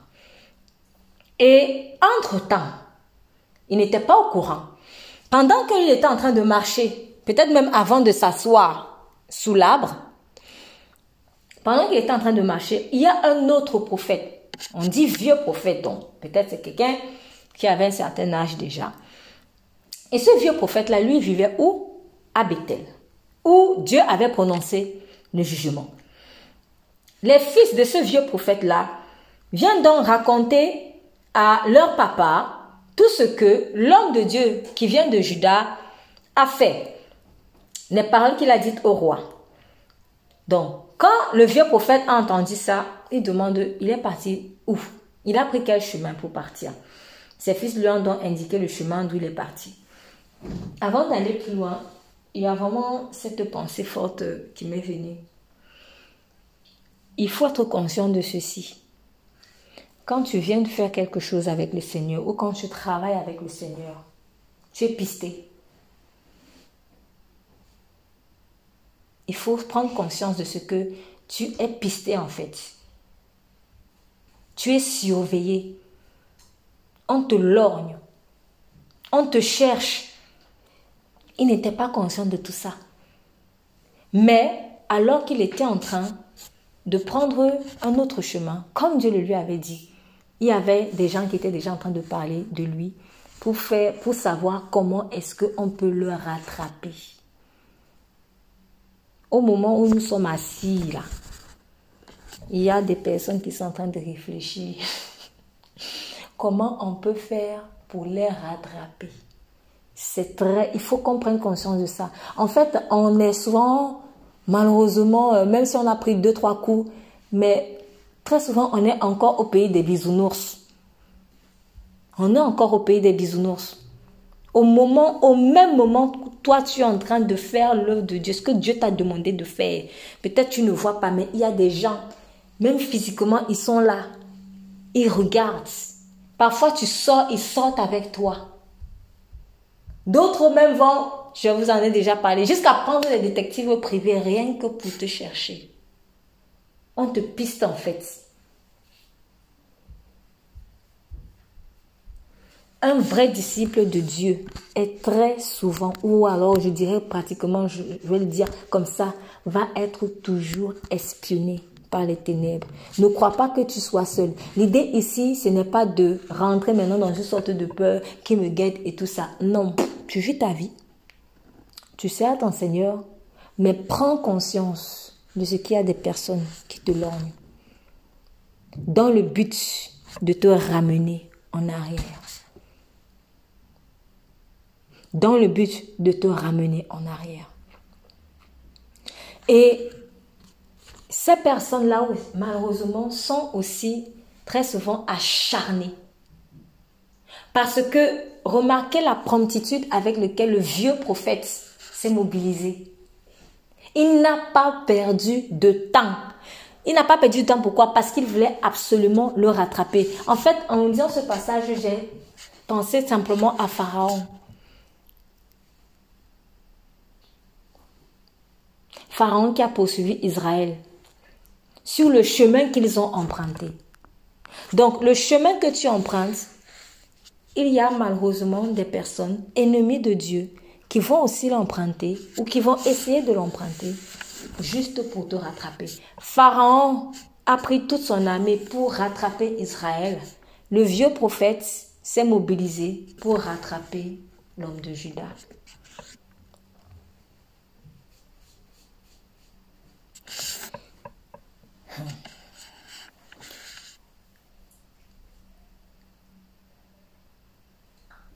Il lui scellait un l'âne, il monta dessus. Et il s'en alla après l'homme de Dieu et il le trouva assis sous un chêne. Ça, ça m'a dérangé. Peut-être que pour une autre personne, c'est ça, c'est bon, il n'y a rien, il n'y a rien de grave. Mais en fait, quand j'ai vu ça, il y a quelque chose qui m'a dérangé. Je me suis dit, pourquoi il était assis là? Pourquoi il n'était pas, je sais pas moi, euh, est-ce qu'il était déjà arrivé à destination? Est-ce qu'il était déjà arrivé à Judas Bon, on n'a pas cette information. Mais en lisant ce passage, même si peut-être il était déjà à Judas et que, ou même s'il était chez lui, mais ça me fait quand même penser à une certaine personne qui était assis quelque part au milieu de des ténèbres et quelque part de la lumière c'est-à-dire hors des ténèbres. Je parle ici de Lot. Quand les anges sont venus, ils ont trouvé Lot assis à la porte de Sodome. Alors, Sodome était déjà dans les ténèbres. Si je sais que quelque part c'est déjà ténèbres, pourquoi je reste à côté, à la porte? J'avais donné un jour cet exemple. Si vous trouvez quelqu'un constamment assis à votre porte, est-ce que votre porte c'est chez vous? La porte, normalement chez toi commence à l'entrée. C'est quand on entre, on dit, tu dis, bon, je suis chez moi. Mais à l'extérieur, là, derrière la porte, c'est même pas chez toi. Mais si tu trouves quelqu'un pointé tous les jours, 24 sur 24, là, derrière ta porte, ça va te déranger. Tu peux même appeler la police. Mais ce n'est pas chez toi là-bas. Pourquoi? Parce que c'est à côté de chez toi. Quand quelqu'un est déjà à la porte, il suffit juste d'un laps de temps, il va entrer. J'ai plus de chances d'entrer quand je suis au moins à côté de la porte. Donc, l'autre, lui, il était à la porte de Sodome. Et ici, en fait, ça, c'est le reflet des tiraillements. Un pied dans le monde, un pied avec Dieu. Tu es tiraillé. Voilà, je suis à la porte. Je suis pas dedans, mais je suis dedans. Je suis pas dedans, hein, mais je suis dedans. Voilà, je fais pas comme eux parce que bon, je suis chrétien quand même, mais au fond, tu es tiraillé, ben, au fond, j'aimerais quand même être un peu comme eux. Bref, c'est pas positionné là, c'est pas tranchant, c'est au milieu, comme quelqu'un m'a dit ce matin. Oui, moi je suis au milieu. Il n'y a pas de milieu dans le spirituel, il n'y a pas de neutre. Les tiers de la Jésus a dit quoi? Je vous vomis.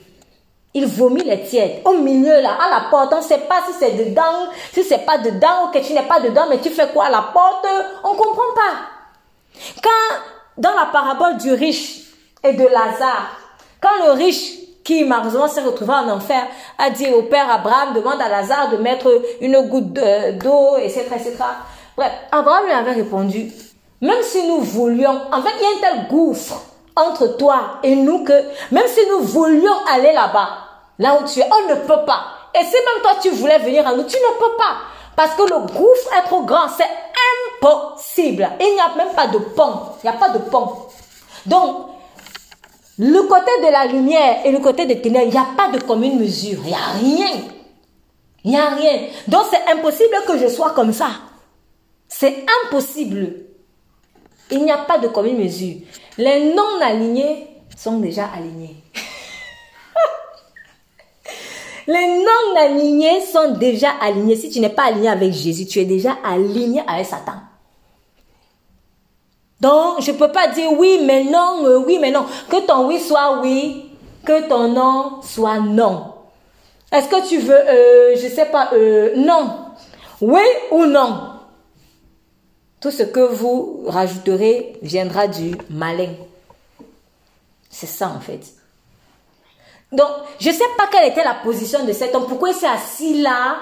S'il était sur le chemin, mais moi, la pensée que j'ai eue, c'est ceci. Quand Dieu te demande de sortir pour avancer, ne t'arrête pas. Avance, avance, avance, avance. Parce que quand tu t'arrêtes, tu as plus de possibilités de revenir en arrière, sur le chemin avec Christ. En fait, sur le chemin avec Christ, nous sommes en permanence en marche. Avance, avance et ne t'arrête pas en si bon chemin. Parce que si tu t'arrêtes, à ce moment-là, en fait, tu commences déjà à appeler la mort. Parce que c'est la mort qui stagne. Ce que tu as commencé avec Christ, continue avec Christ. Tu as commencé à marcher par l'esprit. Continue de marcher par l'esprit. Le Seigneur Jésus avait dit ceci, que celui qui est saint se sanctifie encore, que celui qui est injuste, qu'il devienne encore plus injuste. C'est pour dire que même quand il parle de l'injuste, continue, continue de marcher. En fait, hein, dans le spirituel, on ne s'arrête pas comme ça. on s'arrête pas. Quel que soit le sens que tu as pris, bon ou mauvais, si tu as décidé d'être, de marcher dans les ténèbres, tu vas continuer de t'enfoncer. C'est pour cela que celui qui croit que, euh, comme il est quand même bon, donc il n'y a pas de problème. Donc, je parle de ceux qui réfléchissent encore en mode arbre du bien et du mal et qui pensent qu'il suffit d'être bon, il suffit de se respecter et tout ça. En fait, tu es mauvais. Pourquoi? Tu ne vois pas encore ça maintenant. Mais quand les ténèbres vont davantage euh, euh, euh, envahir la terre, il va se passer des choses que tu ne pourras pas supporter et tu vas virer directement du côté bon de l'arbre au côté mauvais de l'arbre. C'est en cela aussi que celui qui est injuste, qui continue de devenir injuste en fait. Un jour, le mal qui est en toi là, ça va te rattraper. Déjà, ça t'a rattrapé, mais ça va se manifester en fait.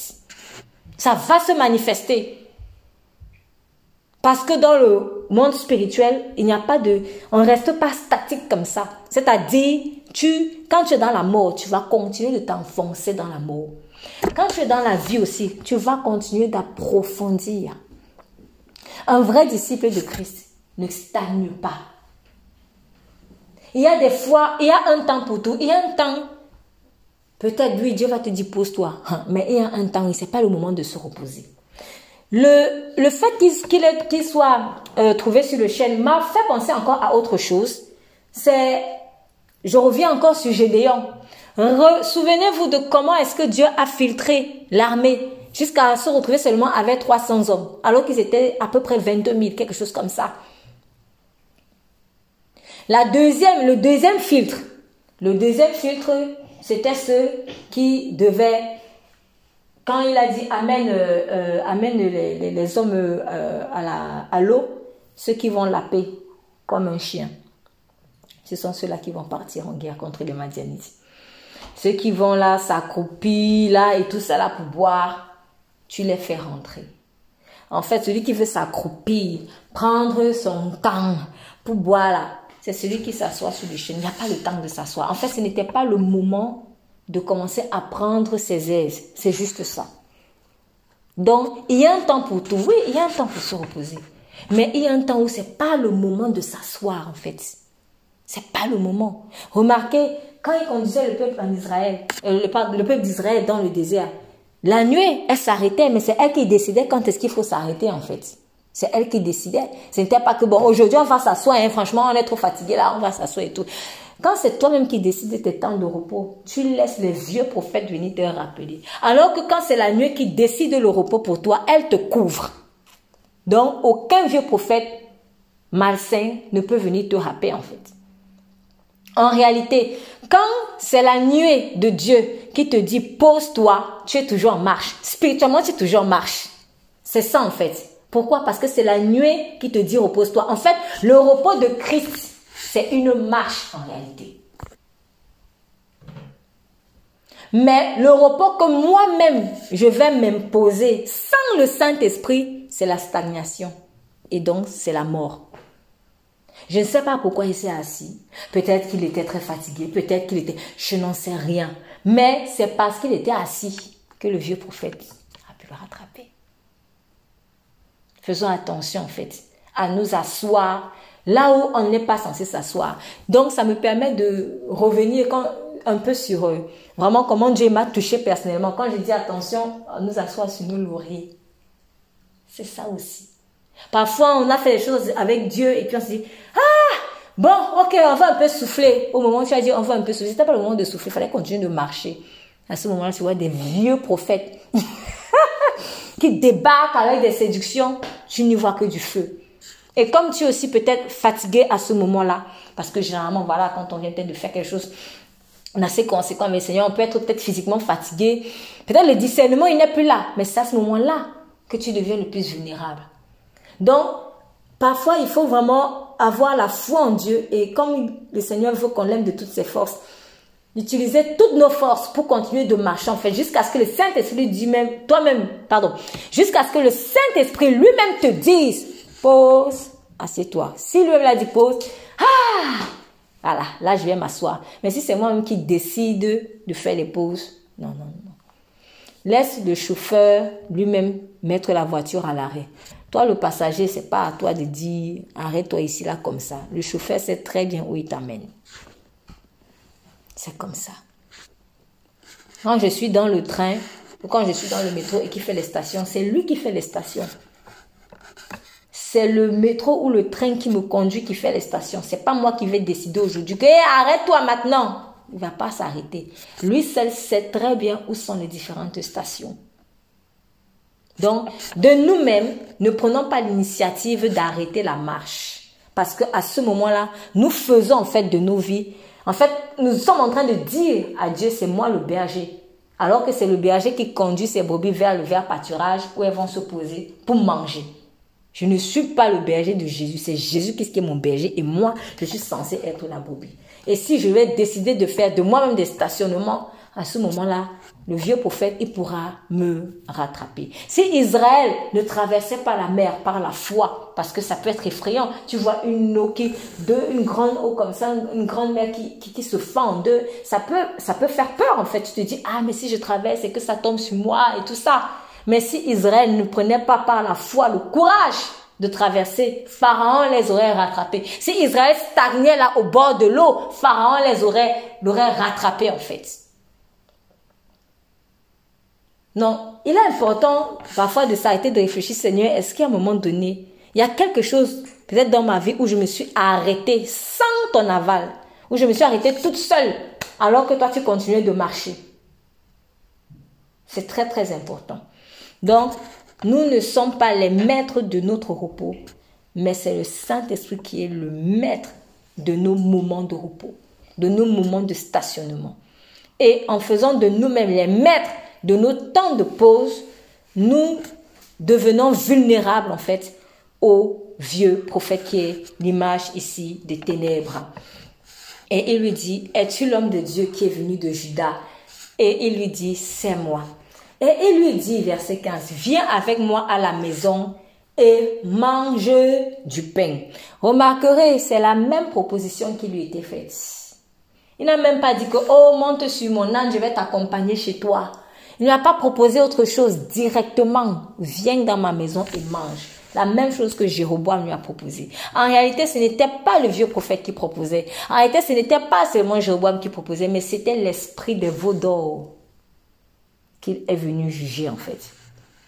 Le diable essaiera toujours de nous faire chuter par le même moyen que les personnes que nous sommes venus en fait libérer ont chuté. Ah, les venir libérer, bon, on va voir si lui va résister à ma séduction. La même chose, viens et mange dans ma maison. Or, sa maison, c'était où Le vieux prophète? À Bethel. Et où est-ce que Dieu avait dit, tu ne mangeras pas dans ce lieu-ci? C'était à Bethel. Des gens peuvent se poser même une question. Il y a un prophète à Bethel qui plus est vieux.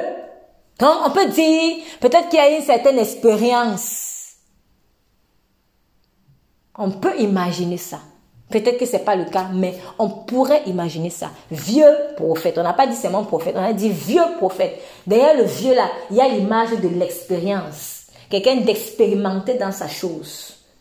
Qui a beaucoup vu, beaucoup vécu. Et quand tu as beaucoup vu, quand tu as beaucoup vécu, quand tu as beaucoup expérimenté, tu es aussi très expérimenté pour faire tomber. Puisque tu sais comment peut-être on fait pour relever. Avec les expériences que tu as eues. Il se trouvait à Bethel. Et il y a un problème à Bethel. Pourquoi est-ce que Dieu n'a pas appelé un prophète qui était déjà à Bethel? Il a fait venir un étranger de depuis Juda. Pourquoi? Alors, l'explication, elle peut être facile à trouver.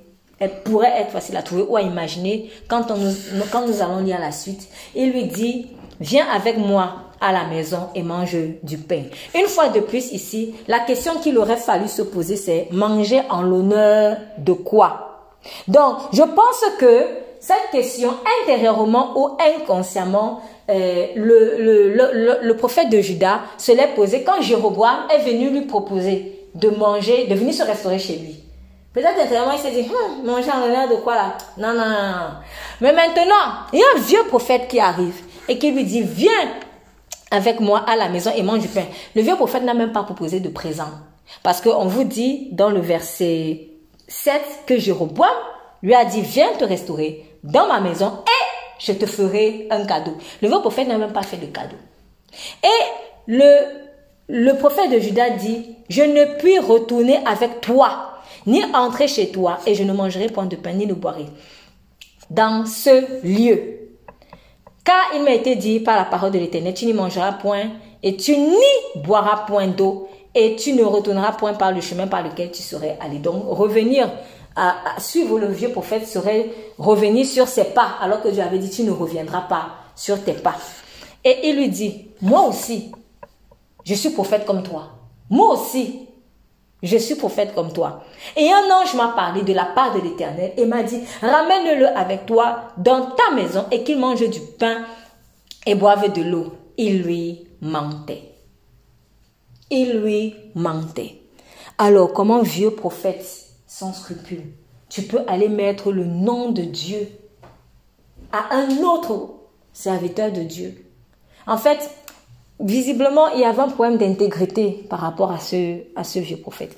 Et je me dis, après, c'est peut-être pas forcément le cas parce que euh, Dieu peut utiliser qui il veut, mais euh, je me dis que euh, il y a peut-être, ça pourrait peut-être expliquer aussi pourquoi est-ce que Dieu a dû chercher quelqu'un ailleurs.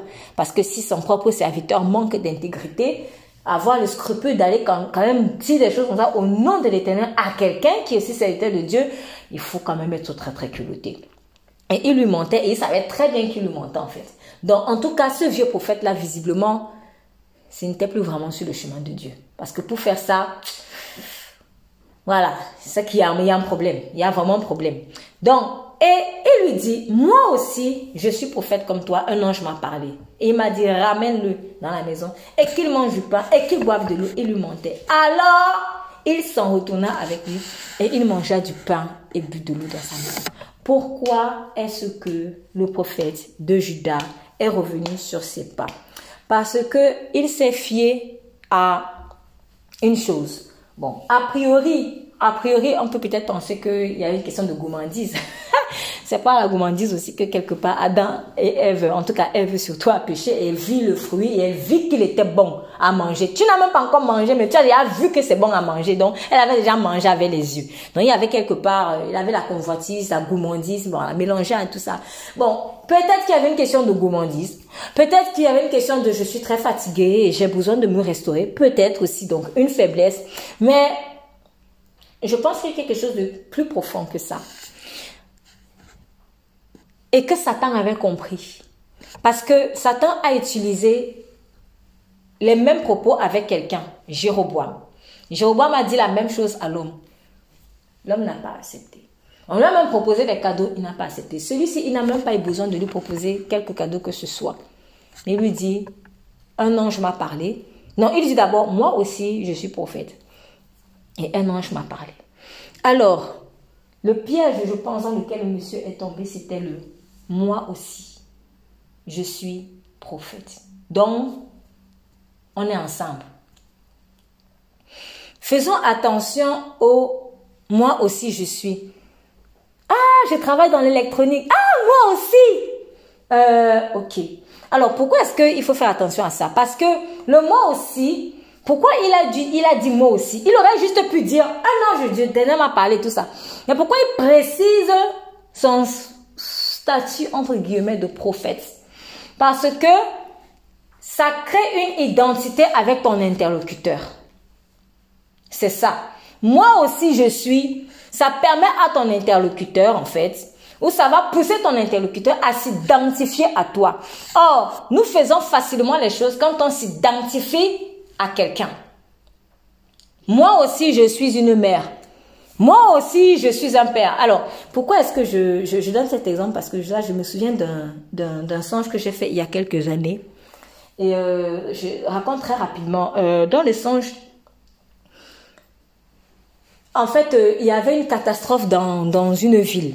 Voilà, je voyais comme c'était comme si c'était bon, c'était pas la télé, mais c'était comme si c'était sur un écran. Mais c'était plus que ça. Donc, je voyais une catastrophe. Et cette catastrophe-là, en fait, c'était des ténèbres pendant plusieurs jours. Il me semble que c'était trois jours, mais c'est pas grave. Euh, le nombre. Tout était noir. En fait, ça me faisait penser à euh, cette plaie qui est eu en Égypte et que Dieu va aussi envoyer, euh, comme il a dit dans l'Apocalypse. Donc, il y a eu des ténèbres, en fait. Tu ne pouvais même plus savoir si tu mets la main où. Voilà. Et c'était exactement ce que j'avais vu dans le songe. Et il y avait donc une annonce, en fait, ça sortait partout. N'ouvrez la porte à personne, n'ouvrez la porte à personne, n'ouvrez la porte à personne. Parce que c'était dangereux d'ouvrir la porte. Donc, tout le monde barricadait à une certaine heure, on barricadait en fait les portes pour que tu n'ouvres la, porte à personne. Et on disait, même si c'est quelqu'un que tu connais, même si on dit que c'est ta soeur qui frappe et tout ça, n'ouvre pas, c'est un piège. Que tout le monde ferme la porte. J'ai vu donc euh, dans le songe un, homme de Dieu. C'est un serviteur de Dieu. Donc, euh, je le voyais un tout petit peu apeuré. Après, c'était vraiment, euh, c'était vraiment stressant quand même la situation. C'était assez stressant. Et donc, il s'est fermé, il est entré dans sa maison quand c'était l'heure de fermer et il a fermé la porte, il a bloqué. Et après, je vois derrière la porte, mais lui ne voit pas, moi je vois puisque je voyais comme si c'était sur un écran, je vois un démon. C'était vraiment un démon en fait. Et qui, qui marchait, il marchait, il essayait d'entrer. Et puis donc il est arrivé à la porte de cet homme de Dieu et il a frappé comme ça. Et puis je vois quand il a frappé, du coup, l'homme de Dieu a eu, euh, s'est dit, mais qu'est-ce que c'est en fait? Et il a eu un peu peur. Et puis, euh, et je vois comment il commence à parler. Et puis, le démon dit derrière. Il ne savait pas que qui était derrière. Parce que la voix, ce n'était pas une voix euh, de monstre. Voilà, c'était une voix normale. Mais moi, de loin, je voyais dans l'aspect que c'était vraiment un démon. Et il a dit, ouvre-moi, il faut que j'entre. En fait, il a fait il a fait semblant d'être lui aussi euh, en détresse et de pouvoir, de vouloir se cacher quelque part. Que je suis dehors, il faut que j'entre quelque part. C'était à peu près ça. Et puis il a dit, ouvre-moi, ouvre-moi. Et puis l'homme de Dieu part derrière la porte dit, mais on a interdit d'ouvrir. Moi, je, je sais pas, je peux pas ouvrir, on a interdit d'ouvrir aux, gens. Et puis, euh, les démons répondent en disant, mais moi aussi, je suis un père. Et quand il a dit ça, l'homme de Dieu s'est arrêté, il a commencé à réfléchir. Moi aussi, je suis un père. Et il a réfléchi quelques minutes et après, finalement, il s'est relâché. Il a ouvert la porte. Et quand il a ouvert la porte, c'était horrible.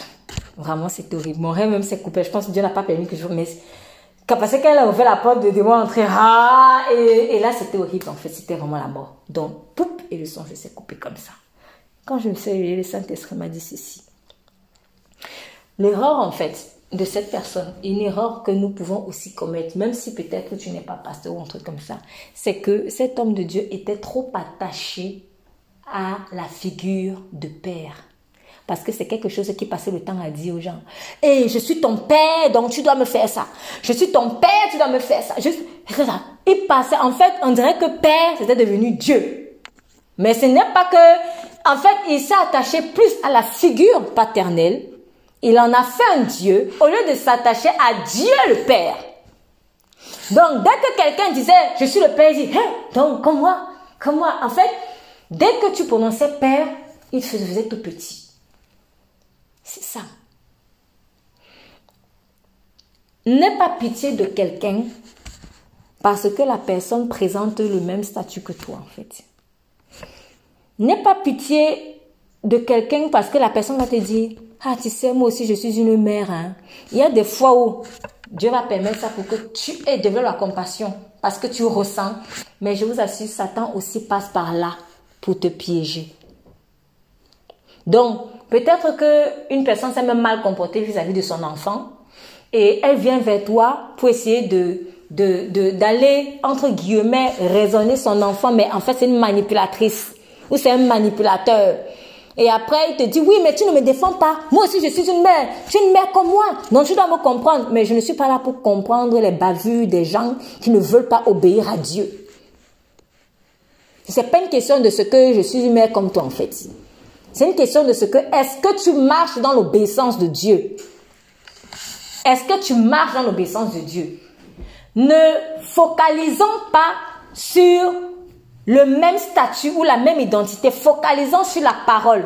Le prophète de Judas, lui, il a focalisé sur l'identité de prophète de l'autre, au lieu de focaliser sur la parole que le prophète a libérée. Parce que s'il focalisait sur la parole que le prophète a libérée, il aurait pu la passer au filtre du Saint-Esprit. Mais lui, il a simplement regardé, ah, mais c'est un prophète comme moi. Est-ce que c'est parce qu'on est prophète qu'on ne ment pas aux gens Il y a des prophètes qui mentent. Je ne parle même pas de faire seulement une erreur, parce qu'on est des êtres humains. En tant que prophète, je peux me tromper. Oui, ça peut arriver, c'est pas, je fais pas exprès, voilà, j'ai un moment de faiblesse, je me suis trompé. Mais il y a des prophètes qui délibérément mentent, manipulent les gens, sont des escrocs, etc. Ce n'est pas parce qu'il a dit qu'il est prophète que maintenant tout ce qu'il va dire, c'est une parole d'évangile. D'ailleurs, il est écrit, même si un ange venait vous, vous, prêcher un autre évangile, même si un ange, oh, lui il dit, un ange de l'éternel est venu me parler, même si c'est un ange qui vient t'apparaître pour te dire quelque chose de contraire à ce que Dieu t'a dit, il faut dire, no way. Et souvent, en fait, nous, franchement, souvent, nous, on fait ça. Et oui, elle, elle travaille dans le même secteur que moi. Et puis toi, tu t'accroches à ça et tu te mets à idolâtrer ça. Ou alors, hé, elle est togolaise comme moi. Hé, hé. Et tu commences à faire l'amitié. On n'est pas amis avec quelqu'un parce qu'il est togolais comme moi, ou gabonais comme moi, ou ivoirien comme moi. C'est pas ça. C'est pas ça.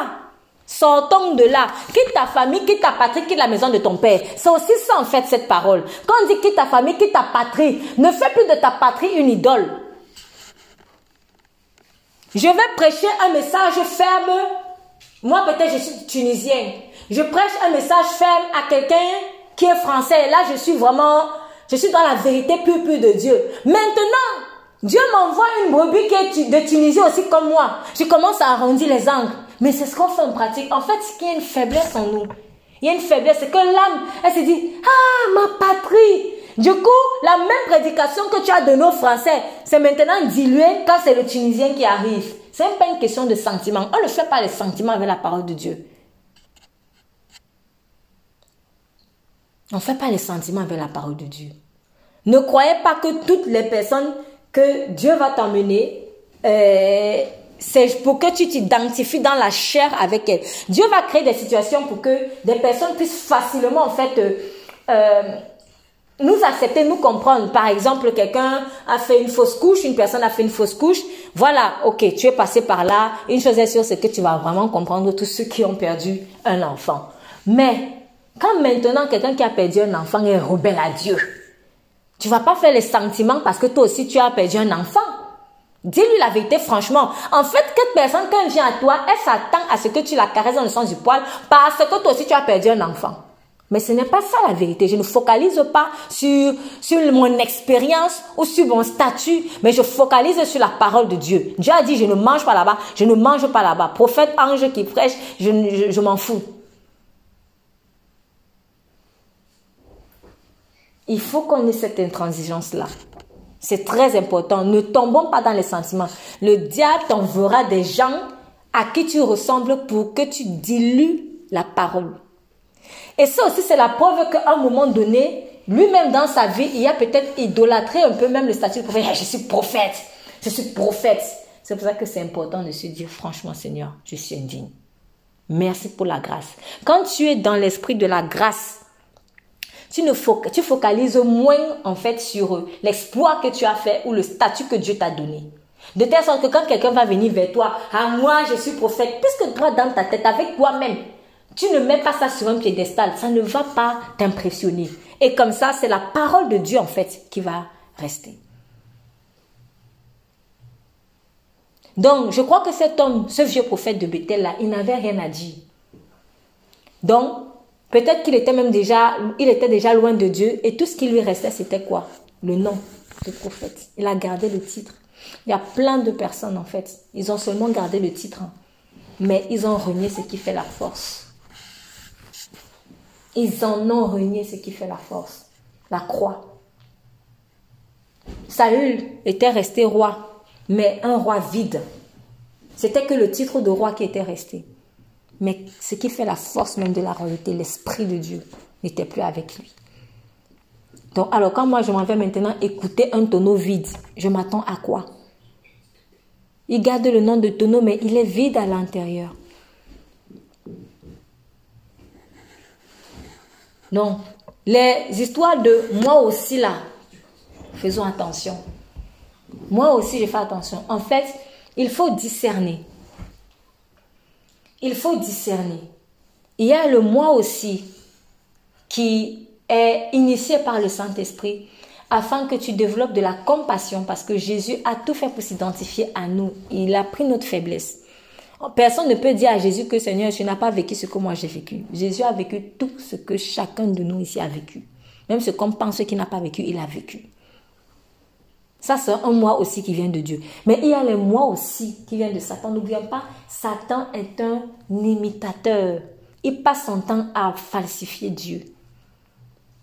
Et la seule chose, en fait, qui peut vraiment nous aider, c'est de rester fidèle à la parole que Dieu t'a donnée, l'instruction que Dieu t'a donnée. Personne ne doit venir la dévoyer. Même si c'est un ange, n'oublie pas que Dieu a chassé certains anges du ciel. Donc tu ne vas pas aller retrouver l'ange là-bas dans sa déchéance. Donc il lui dit, moi aussi je suis prophète comme toi. Tu vois, on est ensemble. on. Tu vois, je, te comprends. Je sais ça. Et un ange m'a parlé de la part de l'Éternel.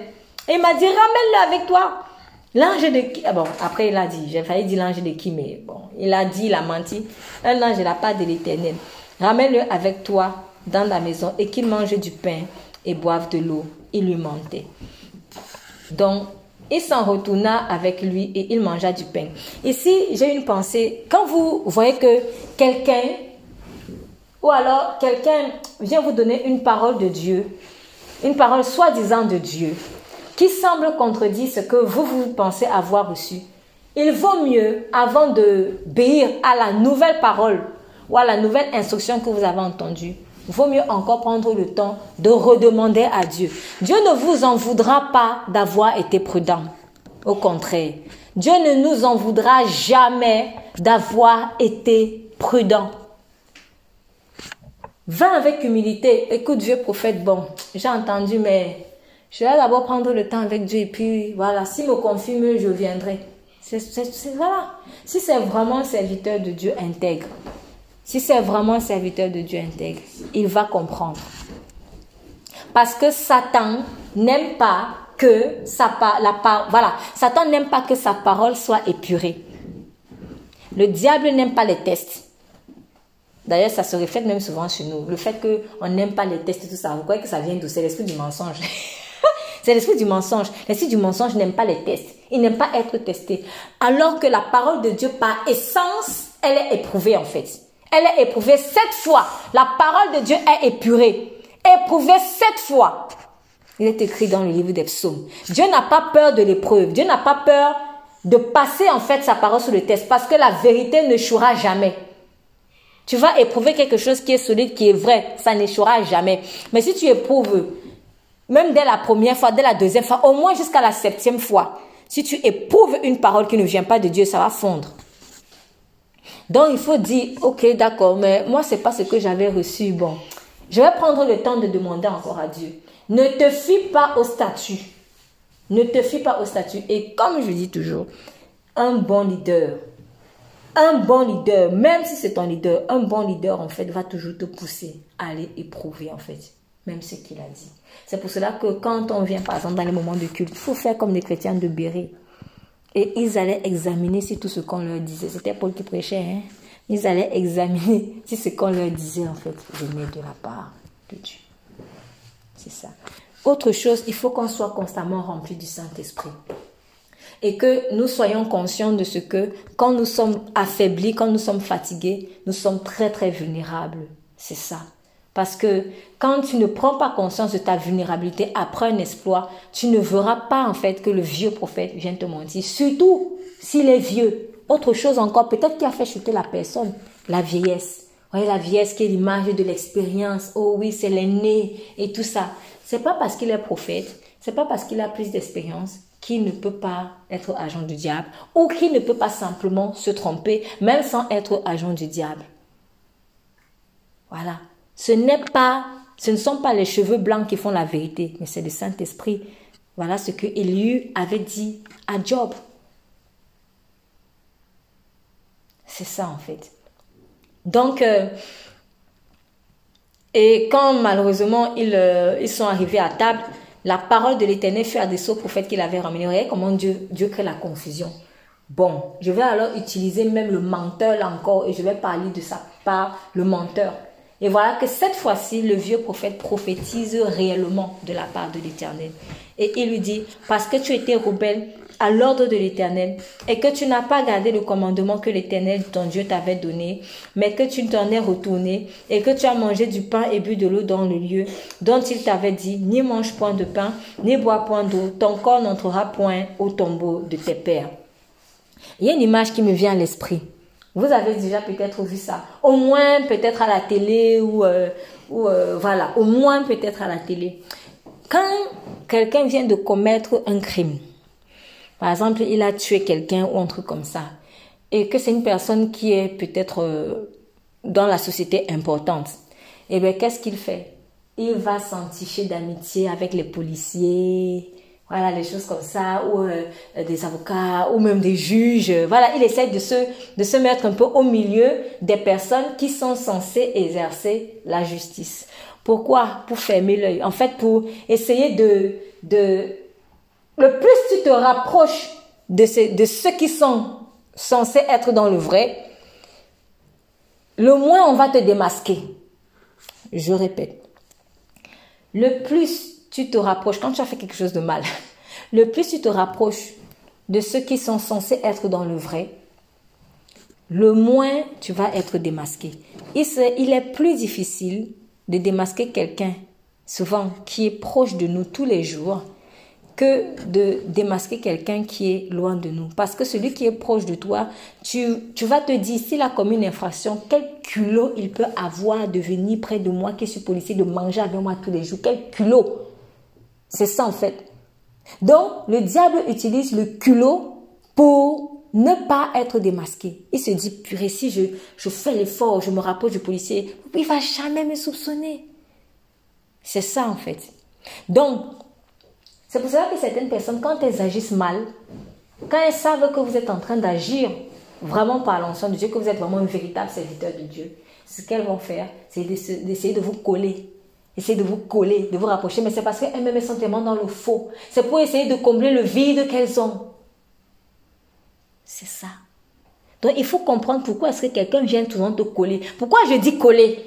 Parce que quand l'homme de Dieu a été mangé par le lion, selon la parole de l'Éternel, c'était sa sanction, l'homme de Dieu, l'homme de Judas, on vous dit que quand le prophète, verset 26, quand le prophète qui avait ramené du chemin, l'homme de Dieu lui a pris, donc il été mangé par des lions, il dit, c'est l'homme de Dieu qui été rebelle à l'ordre de l'éternel. L'éternel a livré au lion qu'il a déchiré et l'a tué selon la parole que l'éternel avait dit.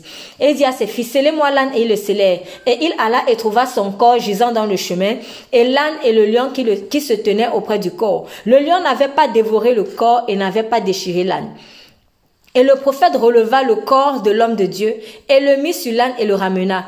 Et ce vieux prophète revint dans la ville pour en faire le deuil et l'ensevelir. Et il mit son corps dans son tombeau et il pleurait sur lui en disant, hélas mon frère. Et après l'avoir enseveli, il dit à ses fils, quand je serai mort, ensevelissez-moi dans le tombeau où est enseveli l'homme de Dieu et mettez mes os à côté de ses os. Quel est Pourquoi il... Moi, je sais pas pour vous, mais moi, je fais ça, c'est un peu bizarre. Mais pourquoi tu le colles comme ça? Tu le colles, tu le colles jusque dans la mort. Mais il y a des gens comme ça. Moi, moi, moi, j'ai appelé ça parce que je sais pas comment appeler ça autrement. C'est l'esprit de collage. Il y a des gens, ils te collent, ils te collent. Mais j'ai constaté que les faux, les faux disciples de Christ aiment trop coller les vrais, en fait. C'est pour eux, ils croient qu'en te collant, ta lumière va venir sur lui. Mais au fond, il ne veut pas la lumière. Mais il te colle seulement. Si au moins tu marches avec les sages pour devenir sage. Mais quelle histoire de... Tu le colles jusque dans, dans, dans le cercueil. Mettez ses os à côté de mes os. C'est Moab. C'est comme ça que Moab fonctionne. faut qu'on soit toujours ensemble. Oloha et Olohiba, les deux sœurs belles, toujours ensemble, collés, collés, collés, collés, collés, collés. Mais c'est ces gens-là à qui Dieu dit coupe, faut couper. Moi, personnellement, ça m'a fait, parce que je, me suis dit, mais c'est quoi ça? Dès qu'il a appris que un homme de Dieu est venu de Juda, il s'est levé de l'âme, il le poursuit.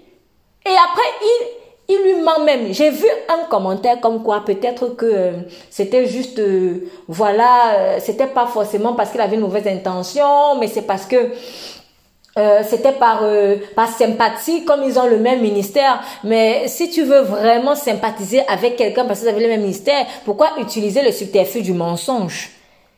Est-ce que pour créer une amitié avec quelqu'un, on va mentir? Non. Mais je pense qu'il avait une sorte d'esprit de collage, en fait. Coller les gens, coller les gens pour coller. Mais c'est pas bon. C'est pas bon. Ça, c'est Moab, en fait. J'ai couché avec mon père hier. Toi aussi, va coucher. Comme la fille aînée euh, de l'autre a dit à la petite sœur. Coller, coller, même, même, même chose. Mais toujours le mal. C'est Moab. Moab, il est comme, il est comme, il veut être avec toi comme un chewing-gum. Et à un moment donné, il t'étouffe. Il t'étouffe, il t'étouffe. Mais lâche-moi. Lâche. Et peut-être c'est pour cela que Dieu avait dit à l'homme de Judas, ne mange même pas dans ce lieu. Parce que Dieu savait. Ah bah tiens, je pense à quelque chose. C'est quel type de Dieu? C'est quel type de faux Dieu que Jéroboam a fait? Deux veaux d'or. Deux, deux, deux. C'était le même démon là qui agissait là-bas. Peut-être même le, le, vieux prophète là était déjà hanté par ce démon. Deux, deux. Il faut qu'on soit toujours à deux. Non, dis à la sagesse, tu es ma sœur, et à la prudence, mon ami. Ma sœur, ce n'est pas la folle. Ma sœur, ce n'est pas la folle, c'est la sagesse. C'est la sagesse.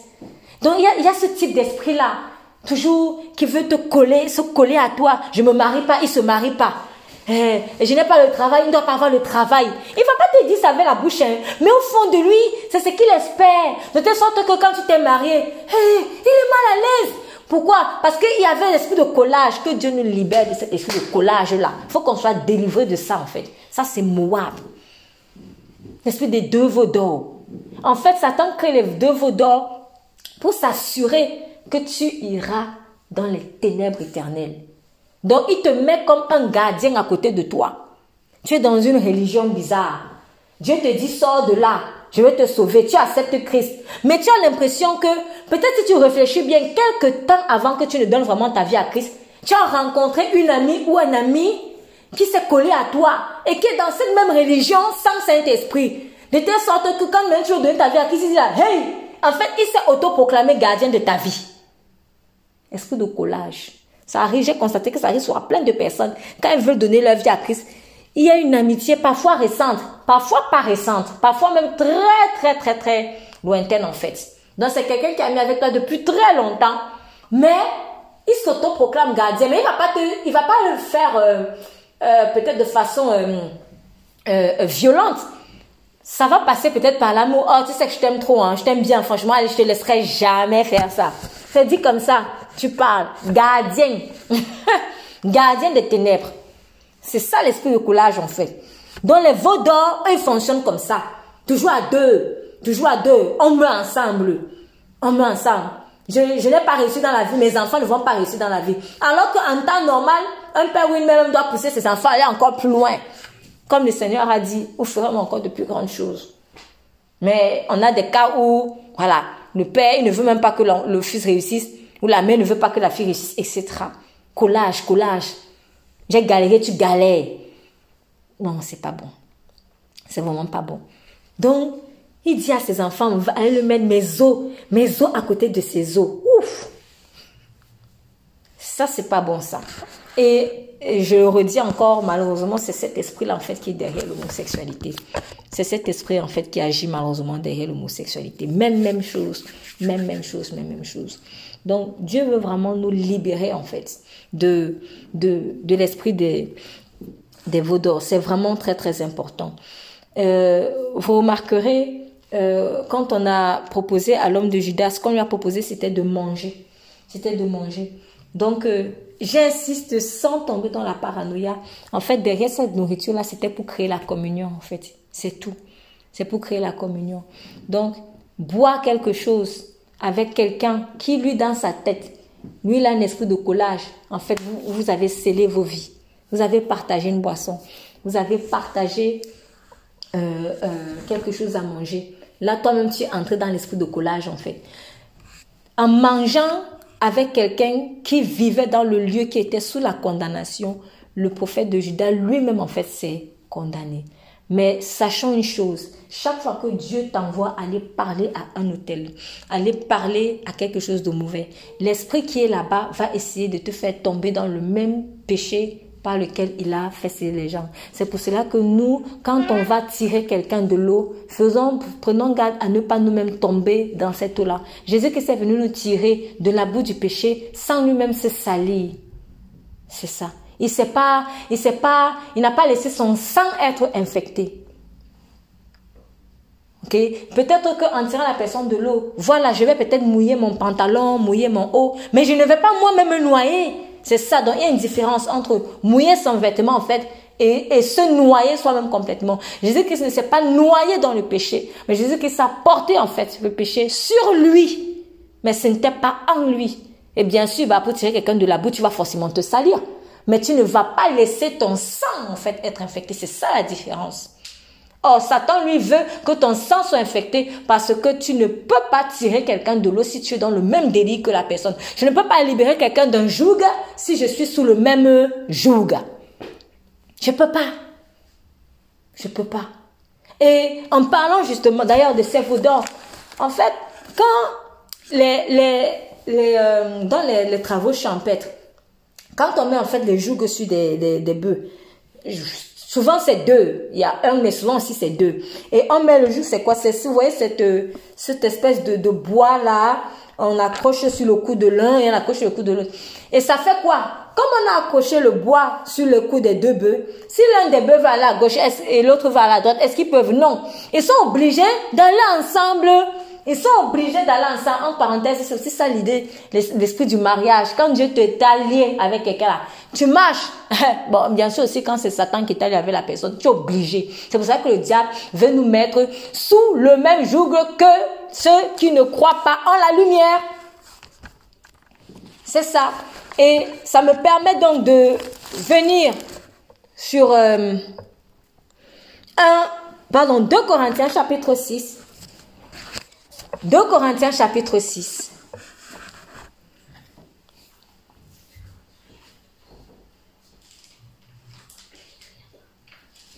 Est-ce qu'on peut lire s'il vous plaît? Verset 11 au verset 18. 2 Corinthiens chapitre 6, verset 11 au verset 18. Donc c'est l'apôtre Paul qui parle aux Corinthiens. Je reprends, je répète, pardon.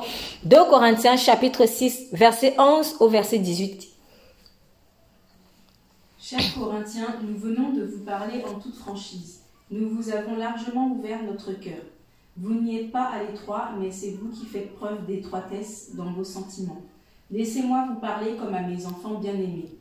Rendez-nous l'appareil, ouvrez-nous vous aussi votre cœur. Ne vous mettez pas avec les incroyants sous un joug qui n'est pas celui du Seigneur. En effet, ce qui est juste peut-il s'unir à ce qui s'oppose à la loi? La lumière peut-elle être solidaire des ténèbres? Christ peut-il s'accorder avec le diable? Que peut avoir en commun le croyant avec l'incroyant? Quel accord peut-il exister entre le temple de Dieu et les idoles? Car nous sommes, nous, le temple du Dieu vivant. Dieu lui-même l'a dit. J'habiterai et je marcherai au milieu d'eux. Je serai leur Dieu et ils seront mon peuple. C'est pourquoi sortez du milieu d'eux, séparez-vous d'eux, dit le Seigneur, N'ayez pas de contact avec ce qui est impur, hmm. alors je vous accueillerai. Je serai pour vous un père, et vous serez pour moi des fils et des filles, dit le Seigneur le Tout-Puissant. Amen. Amen. Amen. Notre bouche s'est ouverte pour vous, aux Corinthiens, et notre cœur s'est élargi. L'apôtre Paul, en, tout cas, est en train de parler aussi au nom de tout, euh, de tous les, de tous les pasteurs, en tout cas de cette église-là à ce moment. Donc quand il dit nous, notre cœur s'est élargi. Et vous n'êtes point à l'étroit au-dedans de nous. Donc, mon cœur s'est ouvert à toi. Mon cœur s'est ouvert à toi et tu n'es pas à l'étroit à l'intérieur de mon cœur.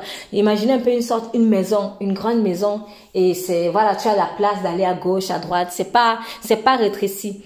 Mais il dit, mais vos entrailles à vous se sont rétrécies. Vos entrailles à vous se sont rétrécies. Or, pour nous rendre l'appareil, je vous parle comme à mes enfants, c'est ces fils spirituels, élargissez-vous aussi. Et en fait, euh, c'est comme s'il est en train de dire que peut-être que vous vous pensez que je ne vous aime pas, mais ce n'est pas que je vous aime pas. Mon cœur s'est vraiment élargi pour vous en fait. Mais c'est vous dont le cœur s'est rétréci. Et c'est souvent ce qu'on dit à Dieu. Oh oui, Dieu ne m'aime pas, Dieu ne m'aime pas. Non, le cœur de Dieu est tellement large que tu y trouveras de la place.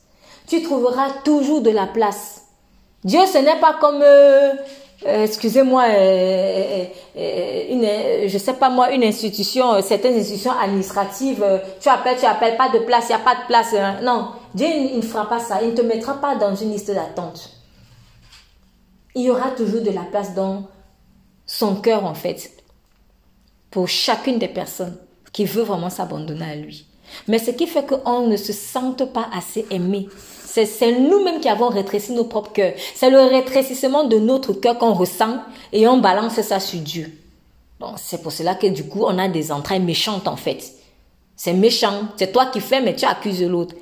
Donc, il dit pour nous rendre l'appareil, comme moi j'ai élargi mon cœur pour toi, rends-moi aussi l'appareil, élargis aussi ton cœur pour moi. C'est ce que Dieu, c'est comme si Dieu est en train de dire à ses enfants, élargis ton cœur pour moi, moi j'ai élargi mon cœur pour toi, élargis. Il n'y a pas de place dans ton cœur. Moi, j'arrive pas à entrer dans, dans ton cœur parce qu'il n'y a pas de place. Il n'y a pas de place. Il n'y a pas de place. Dieu veut qu'on le fasse de la place dans nos cœurs. Nos cœurs sont parfois trop rétrécis. faut élargir cela. Ne vous et qu'est-ce qui fait justement que le cœur soit trop rétréci? C'est ne vous mettez pas sous un même joug avec les infidèles. Car il y a de commun car qu'y a-t-il de commun entre la justice et l'iniquité Et quelle union y a-t-il entre la lumière et les ténèbres Quel accord entre Christ et Bélial Ou quel part a le fidèle avec le fidèle, l'infidèle, pardon Et quel rapport entre le temple de Dieu et le temple des idoles quel rapport? Il n'y a aucun rapport. Pourquoi est-ce qu'il n'y a peut-être pas de place dans mon cœur? C'est parce que je suis sous un autre joug, avec une autre vache.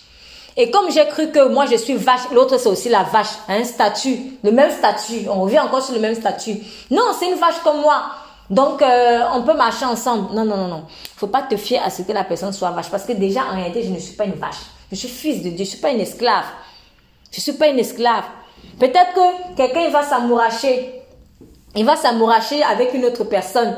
Euh, oui, je suis amoureux, oui, je suis amoureuse, mais en, tu es amoureux, mais en réalité, spirituellement, tu es esclave. Et cette personne aussi, spirituellement, elle est esclave, en fait. Et je vais m'accrocher à une relation illusoire, mais en réalité, ce sont deux vaches, deux esclaves qui sont sous un même joug. Et Christ, en fait, dit, mais il n'y a pas de place pour moi.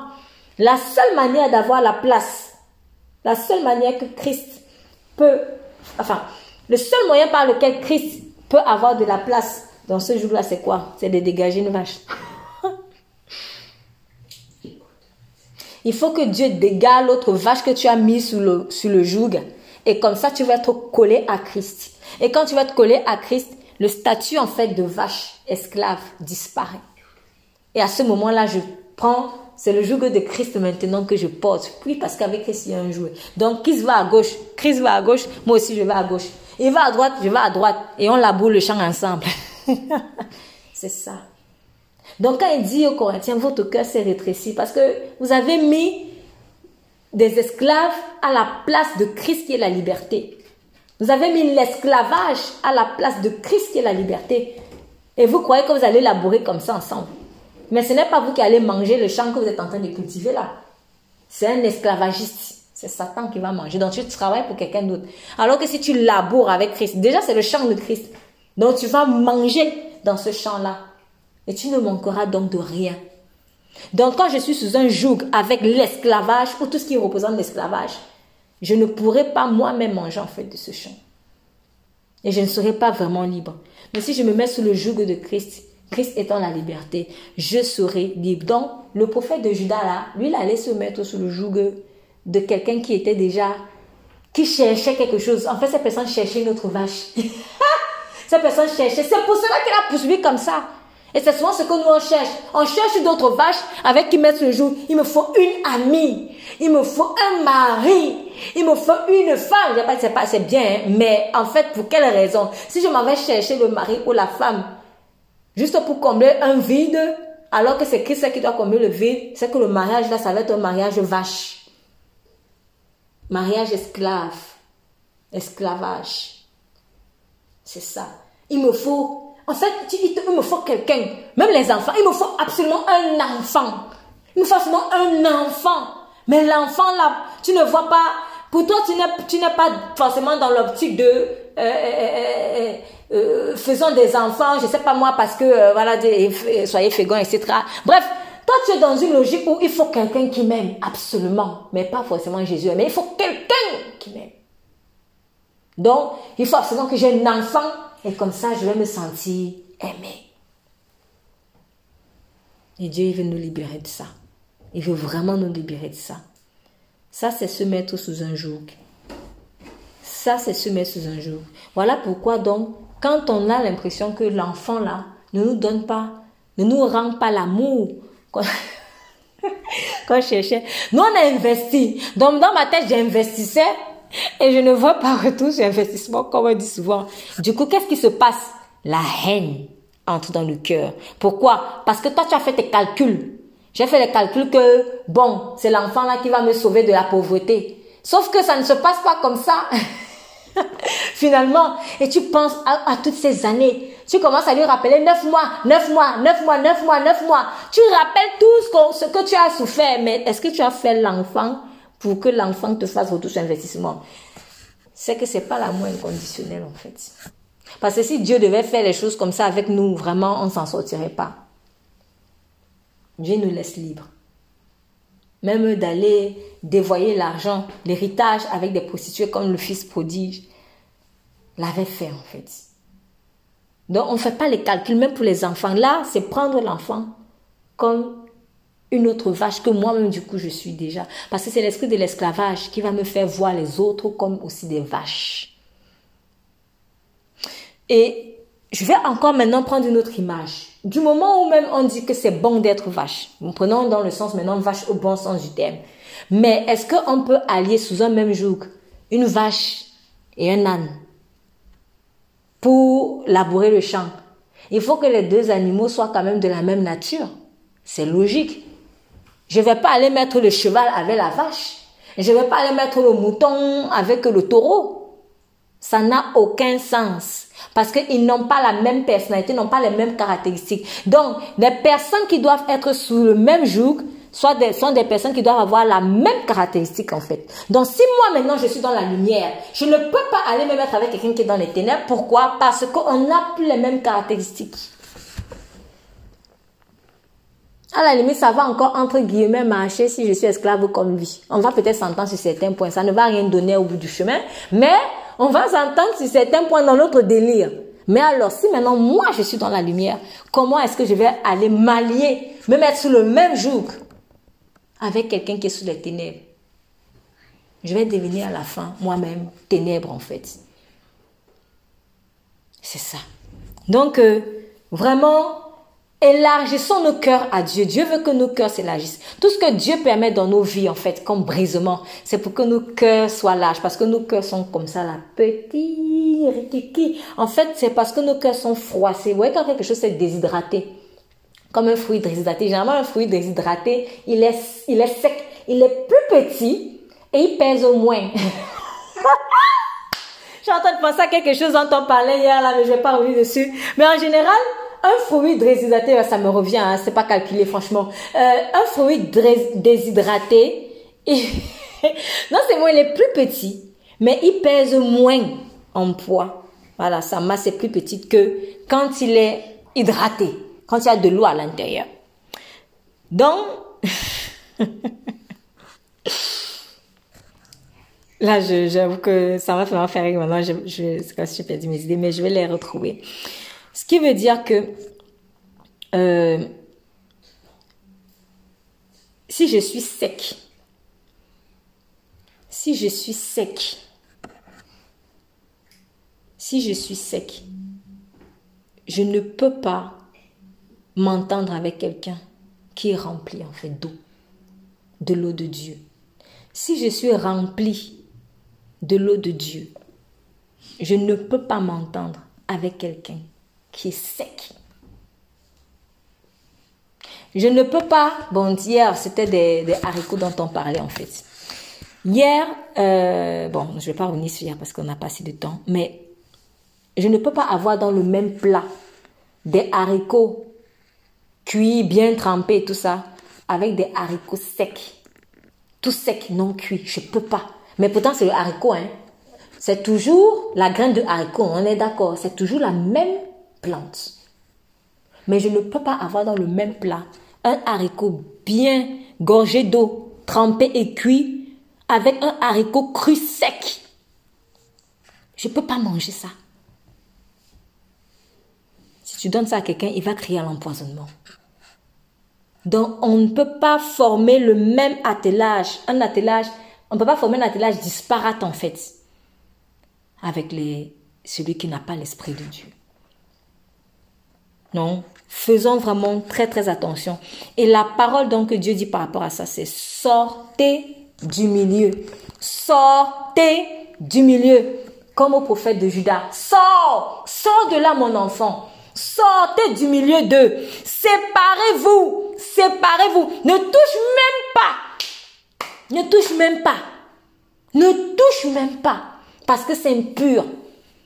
Ne touche pas. Et je vous recevrai. Ah, mais j'ai donné ma vie à Christ, mais je ne sais pas comment faire. Non, tu n'as pas donné ta vie à Christ parce que tu as seulement dit, Seigneur, je te donne ma vie. Tu donnes ta vie à Christ quand tu sors du milieu de, quand tu te sépares et tu ne touches plus à ça. Et à ce moment, il te recevra. Parce que finalement, Dieu te reçoit quand son, ton cœur s'est élargi à lui. C'est pour cela qu'il a aussi dit dans Ésaïe, Ésaïe, élargissez, je vais moi-même lire, Ésaïe 54. Euh,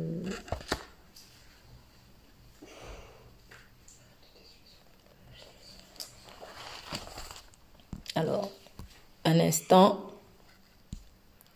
Ésaïe, chapitre 54, oui, c'est bien ça.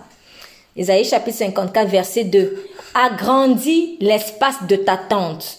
Qu'on déplie les toiles qui te servent d'habitation. N'en retiens rien, allonge tes cordages et renforce tes piquets. Il est en train de donner ici des paroles prophétiques à Israël, à qui il est en train de dire, ça va être la restauration. Mais dans la restauration là, dans la restauration, le bonheur que je te promets, Isaïe 54, euh, verset 2, il dit, agrandis l'espace de ta. De ta.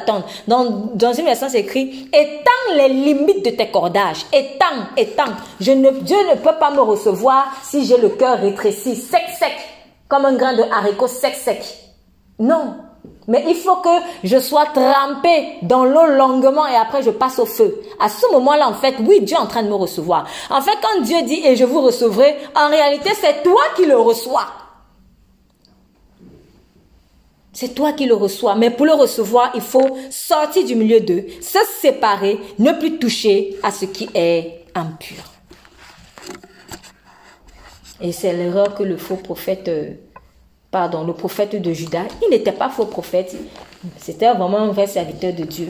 Mais il s'est laissé vraiment euh, piéger et euh, par voilà par l'infidélité, parce qu'il était infidèle. Donc pour terminer, en tant qu'enfant de Dieu, en tant qu'enfant de Dieu, on ne peut pas avoir un pied avec Christ, un pied dans le monde. Et un pied dans le monde, c'est aussi même, euh, comment dire ça, accepter euh, au fond de son cœur, sans pratiquer, mais au fond de son cœur, tu acceptes quand même ce que l'autre a fait. Par exemple, euh, ça c'est, je, là je parle vraiment d'un témoignage vivant. bon, je vais aller directement avec le témoignage. En fait, il y avait une personne qui s'était euh, vraiment euh, euh, pas bien comportée, voilà, vis-à-vis de moi. Je vais dire ça comme ça, voilà. La personne ne s'était pas, elle s'était mal comportée vis-à-vis de moi, mais ce jour-là, je n'ai pas, j'ai pas mal réagi. J'ai, j'ai laissé faire. Bon, je me suis maîtrisée, j'ai laissé faire. Et après, je pensais avoir oublié. je pensais avoir oublié. Moi, dans ma tête, j'avais oublié. Mais en fait, je me suis rendu compte que non. Ça m'avait vraiment blessé et que je n'avais même pas entièrement pardonné. Alors, qu'est-ce qui a fait en sorte que je réalise cela? C'est que je, passais par un, euh, voilà, quelque part et puis j'étais là, je faisais mes affaires et puis il y a deux personnes qui se mettent à parler de cette même personne. Donc, cette même personne avait apparemment fait quelque chose encore de pas bien à une autre personne. Et euh, l'attitude qu'on était en train de déplorer, c'était la même attitude que cette personne euh, euh, maladroite avait eu vis-à-vis de moi. Et du coup, les gens étaient donc en train de... En fait, ils étaient en train carrément de mal parler. C'était ça, ils mal parlaient. Ils disaient, oui, mais vraiment, elle n'est pas gentille, elle n'a pas fait ça, elle n'a pas fait ça, elle n'aurait pas dit ça. Et en fait, quand j'entendais ça, je me suis dit au fond de moi, ok, bon, voilà que euh, cette personne a mal agi vis-à-vis d'une autre, et mais comme l'autre n'a pas eu, on va dire, le, la même maîtrise de soi que moi, elle lui est rentrée dedans. Elle lui est rentrée dedans en fait. Et je me suis dit au fond de mon cœur, bon, certaines personnes, quand tu laisses faire, ils pensent que c'est parce que tu es trop faible. Mais voilà qu'elle est tombée sur quelqu'un qui, euh, voilà, en tout cas, on va dire qu'il y a le sang chaud eh ben, c'est pas passé. Voilà, c'est pas passé. J'ai dormi et puis, le matin, le Saint-Esprit me dit ceci. Mon enfant, c'est comme si en fait tu t'es vengé indirectement. Tu n'as peut-être pas fait quelque chose en pratique, mais c'est comme si tu as corroboré en fait l'attitude, la réaction de l'autre. Oui, peut-être que euh, on lui a vraiment fait du mal aussi, mais nous ne sommes pas, en tant qu'enfants de Dieu, appelés à nous irriter. Il faut savoir garder son sang-froid. Il faut savoir garder, en fait, être maître quelque part de ses émotions. Celui qui est maître de ses émotions est plus vaillant que celui qui prend toute une ville. C'est ce qu'il est écrit dans Proverbe. Donc, moi, à ce, ce jour-là, je m'étais maîtrisée. Une autre personne a subi peut-être la même chose que moi, mais elle ne s'est pas maîtriser. Elle a dit non, non, moi je vais pas laisser faire. Elle lui est rentrée dedans en fait.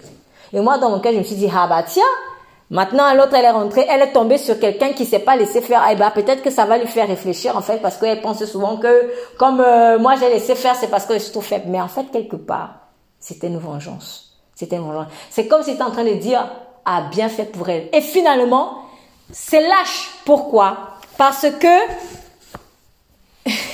c'est comme si tu te dis, ah, j'ai envie de, de, commettre ce péché-là, mais je ne vais pas le faire parce que je suis chrétien, mais j'attends que quelqu'un d'autre le fasse pour moi. c'est ça. Souvent, en fait, on, a, on, a, on ne réagit pas, en guillemets, mal, mais au fond de nous, on souhaite quand même que la personne se, se ramasse avec une autre qui va agir comme nous, on aurait réagi si on ne s'était pas appelé chrétien. Mais nous ne sommes pas appelés à corroborer le mal. C'est une façon de corroborer le mal en fait. Et c'est une façon de faire alliance avec les ténèbres. Au contraire même, le mieux, ce serait d'aller dire à cette personne qui aussi était victime, écoute, voilà comment un enfant de Dieu réagit, tac, tac, tac, tac, tac, tac, tac, tac. Mais tu ne laisses pas faire. C'est aussi ça, apporter la lumière. Parce qu'on peut se venger concrètement comme on peut aussi se venger passivement, mais ça reste toujours la vengeance et cela ne glorifie pas le Seigneur. Voilà comment en tout cas Dieu m'a parlé euh, d'une manière subtile de faire aussi alliance avec Bélial. Non, ne, ne, ne fais pas genre tu te maîtrises en souhaitant que la personne tombe sur quelqu'un qui va lui donner un coup de poing. Et tu vas te dire au fond de toi, ah tiens, c'est bien fait. Non. N'envie pas celui qui va en boîte de nuit et toi, tu te retiens parce que tu te dis être chrétien. Non, non, tu n'as pas envié. Tu n'es pas différent de celui qui dit qu'il est chrétien qui va en boîte de nuit. Quand tu envies quelqu'un, finalement, tu as fait la chose déjà. Ah oui, non, je ne vais pas le faire parce que je suis chrétien. Oh, si seulement je n'étais pas chrétien. Non, non, non, non, non. Tu dois plutôt dire à cette personne, écoute, tu sais, boîte de nuit, voilà, voilà, voilà. Ça ne glorifie pas le Seigneur.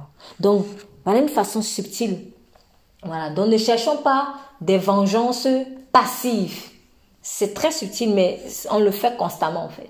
Donc sortons de là et nous n'avons rien de commun entre les ténèbres et la lumière. En tout cas, je bénis le Seigneur vraiment pour cette révélation parce que euh, je, je, vois qu'en fait, on tombe constamment dans ce genre de piège et on ne devrait pas.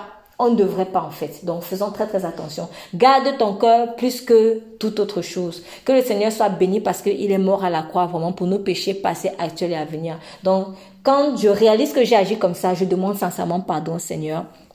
Je rappelle l'œuvre de la croix et puis j'avance et je décide de ne plus regretter, on va dire, de, de ta sanctification, parce que c'est finalement ça. Oh, c'est seulement parce que je suis, parce que je, je veux craindre Dieu. Non, non, non, non, non, il n'y a pas que c'est seulement parce que Glorifie le Seigneur. Merci Seigneur pour la crainte. Et je ne vais pas regretter cela parce que je sais que je suis sur le bon chemin. Et je ne vais pas souhaiter que quelqu'un, cette personne tombe sur quelqu'un qui va faire à ma place ce que j'aurais aimé faire mais que je ne veux pas faire parce que je veux pas que tu me punisses. que le Seigneur soit béni. Merci Seigneur Jésus-Christ pour ta parole. Nous te prions vraiment pour euh, une plus profonde révélation encore euh, de cette euh, instruction que tu nous as donnée. Il n'y a rien de commun entre les ténèbres et la lumière. Lorsque tu nous as donné une route, que nous puissions la suivre, Seigneur, sans revenir en arrière comme le prophète de Judas. Merci également pour le discernement par rapport à cet esprit de vaudor. Merci Seigneur pour le courage que tu nous donnes pour aller parler, Seigneur, aux, aux hôtels vers lesquels toi seul tu nous envoies, pour la stratégie également de combat spirituel. Et nous croyons vraiment que avec toi, nous n'échouons jamais. Au nom de Jésus-Christ, nous prions. Amen.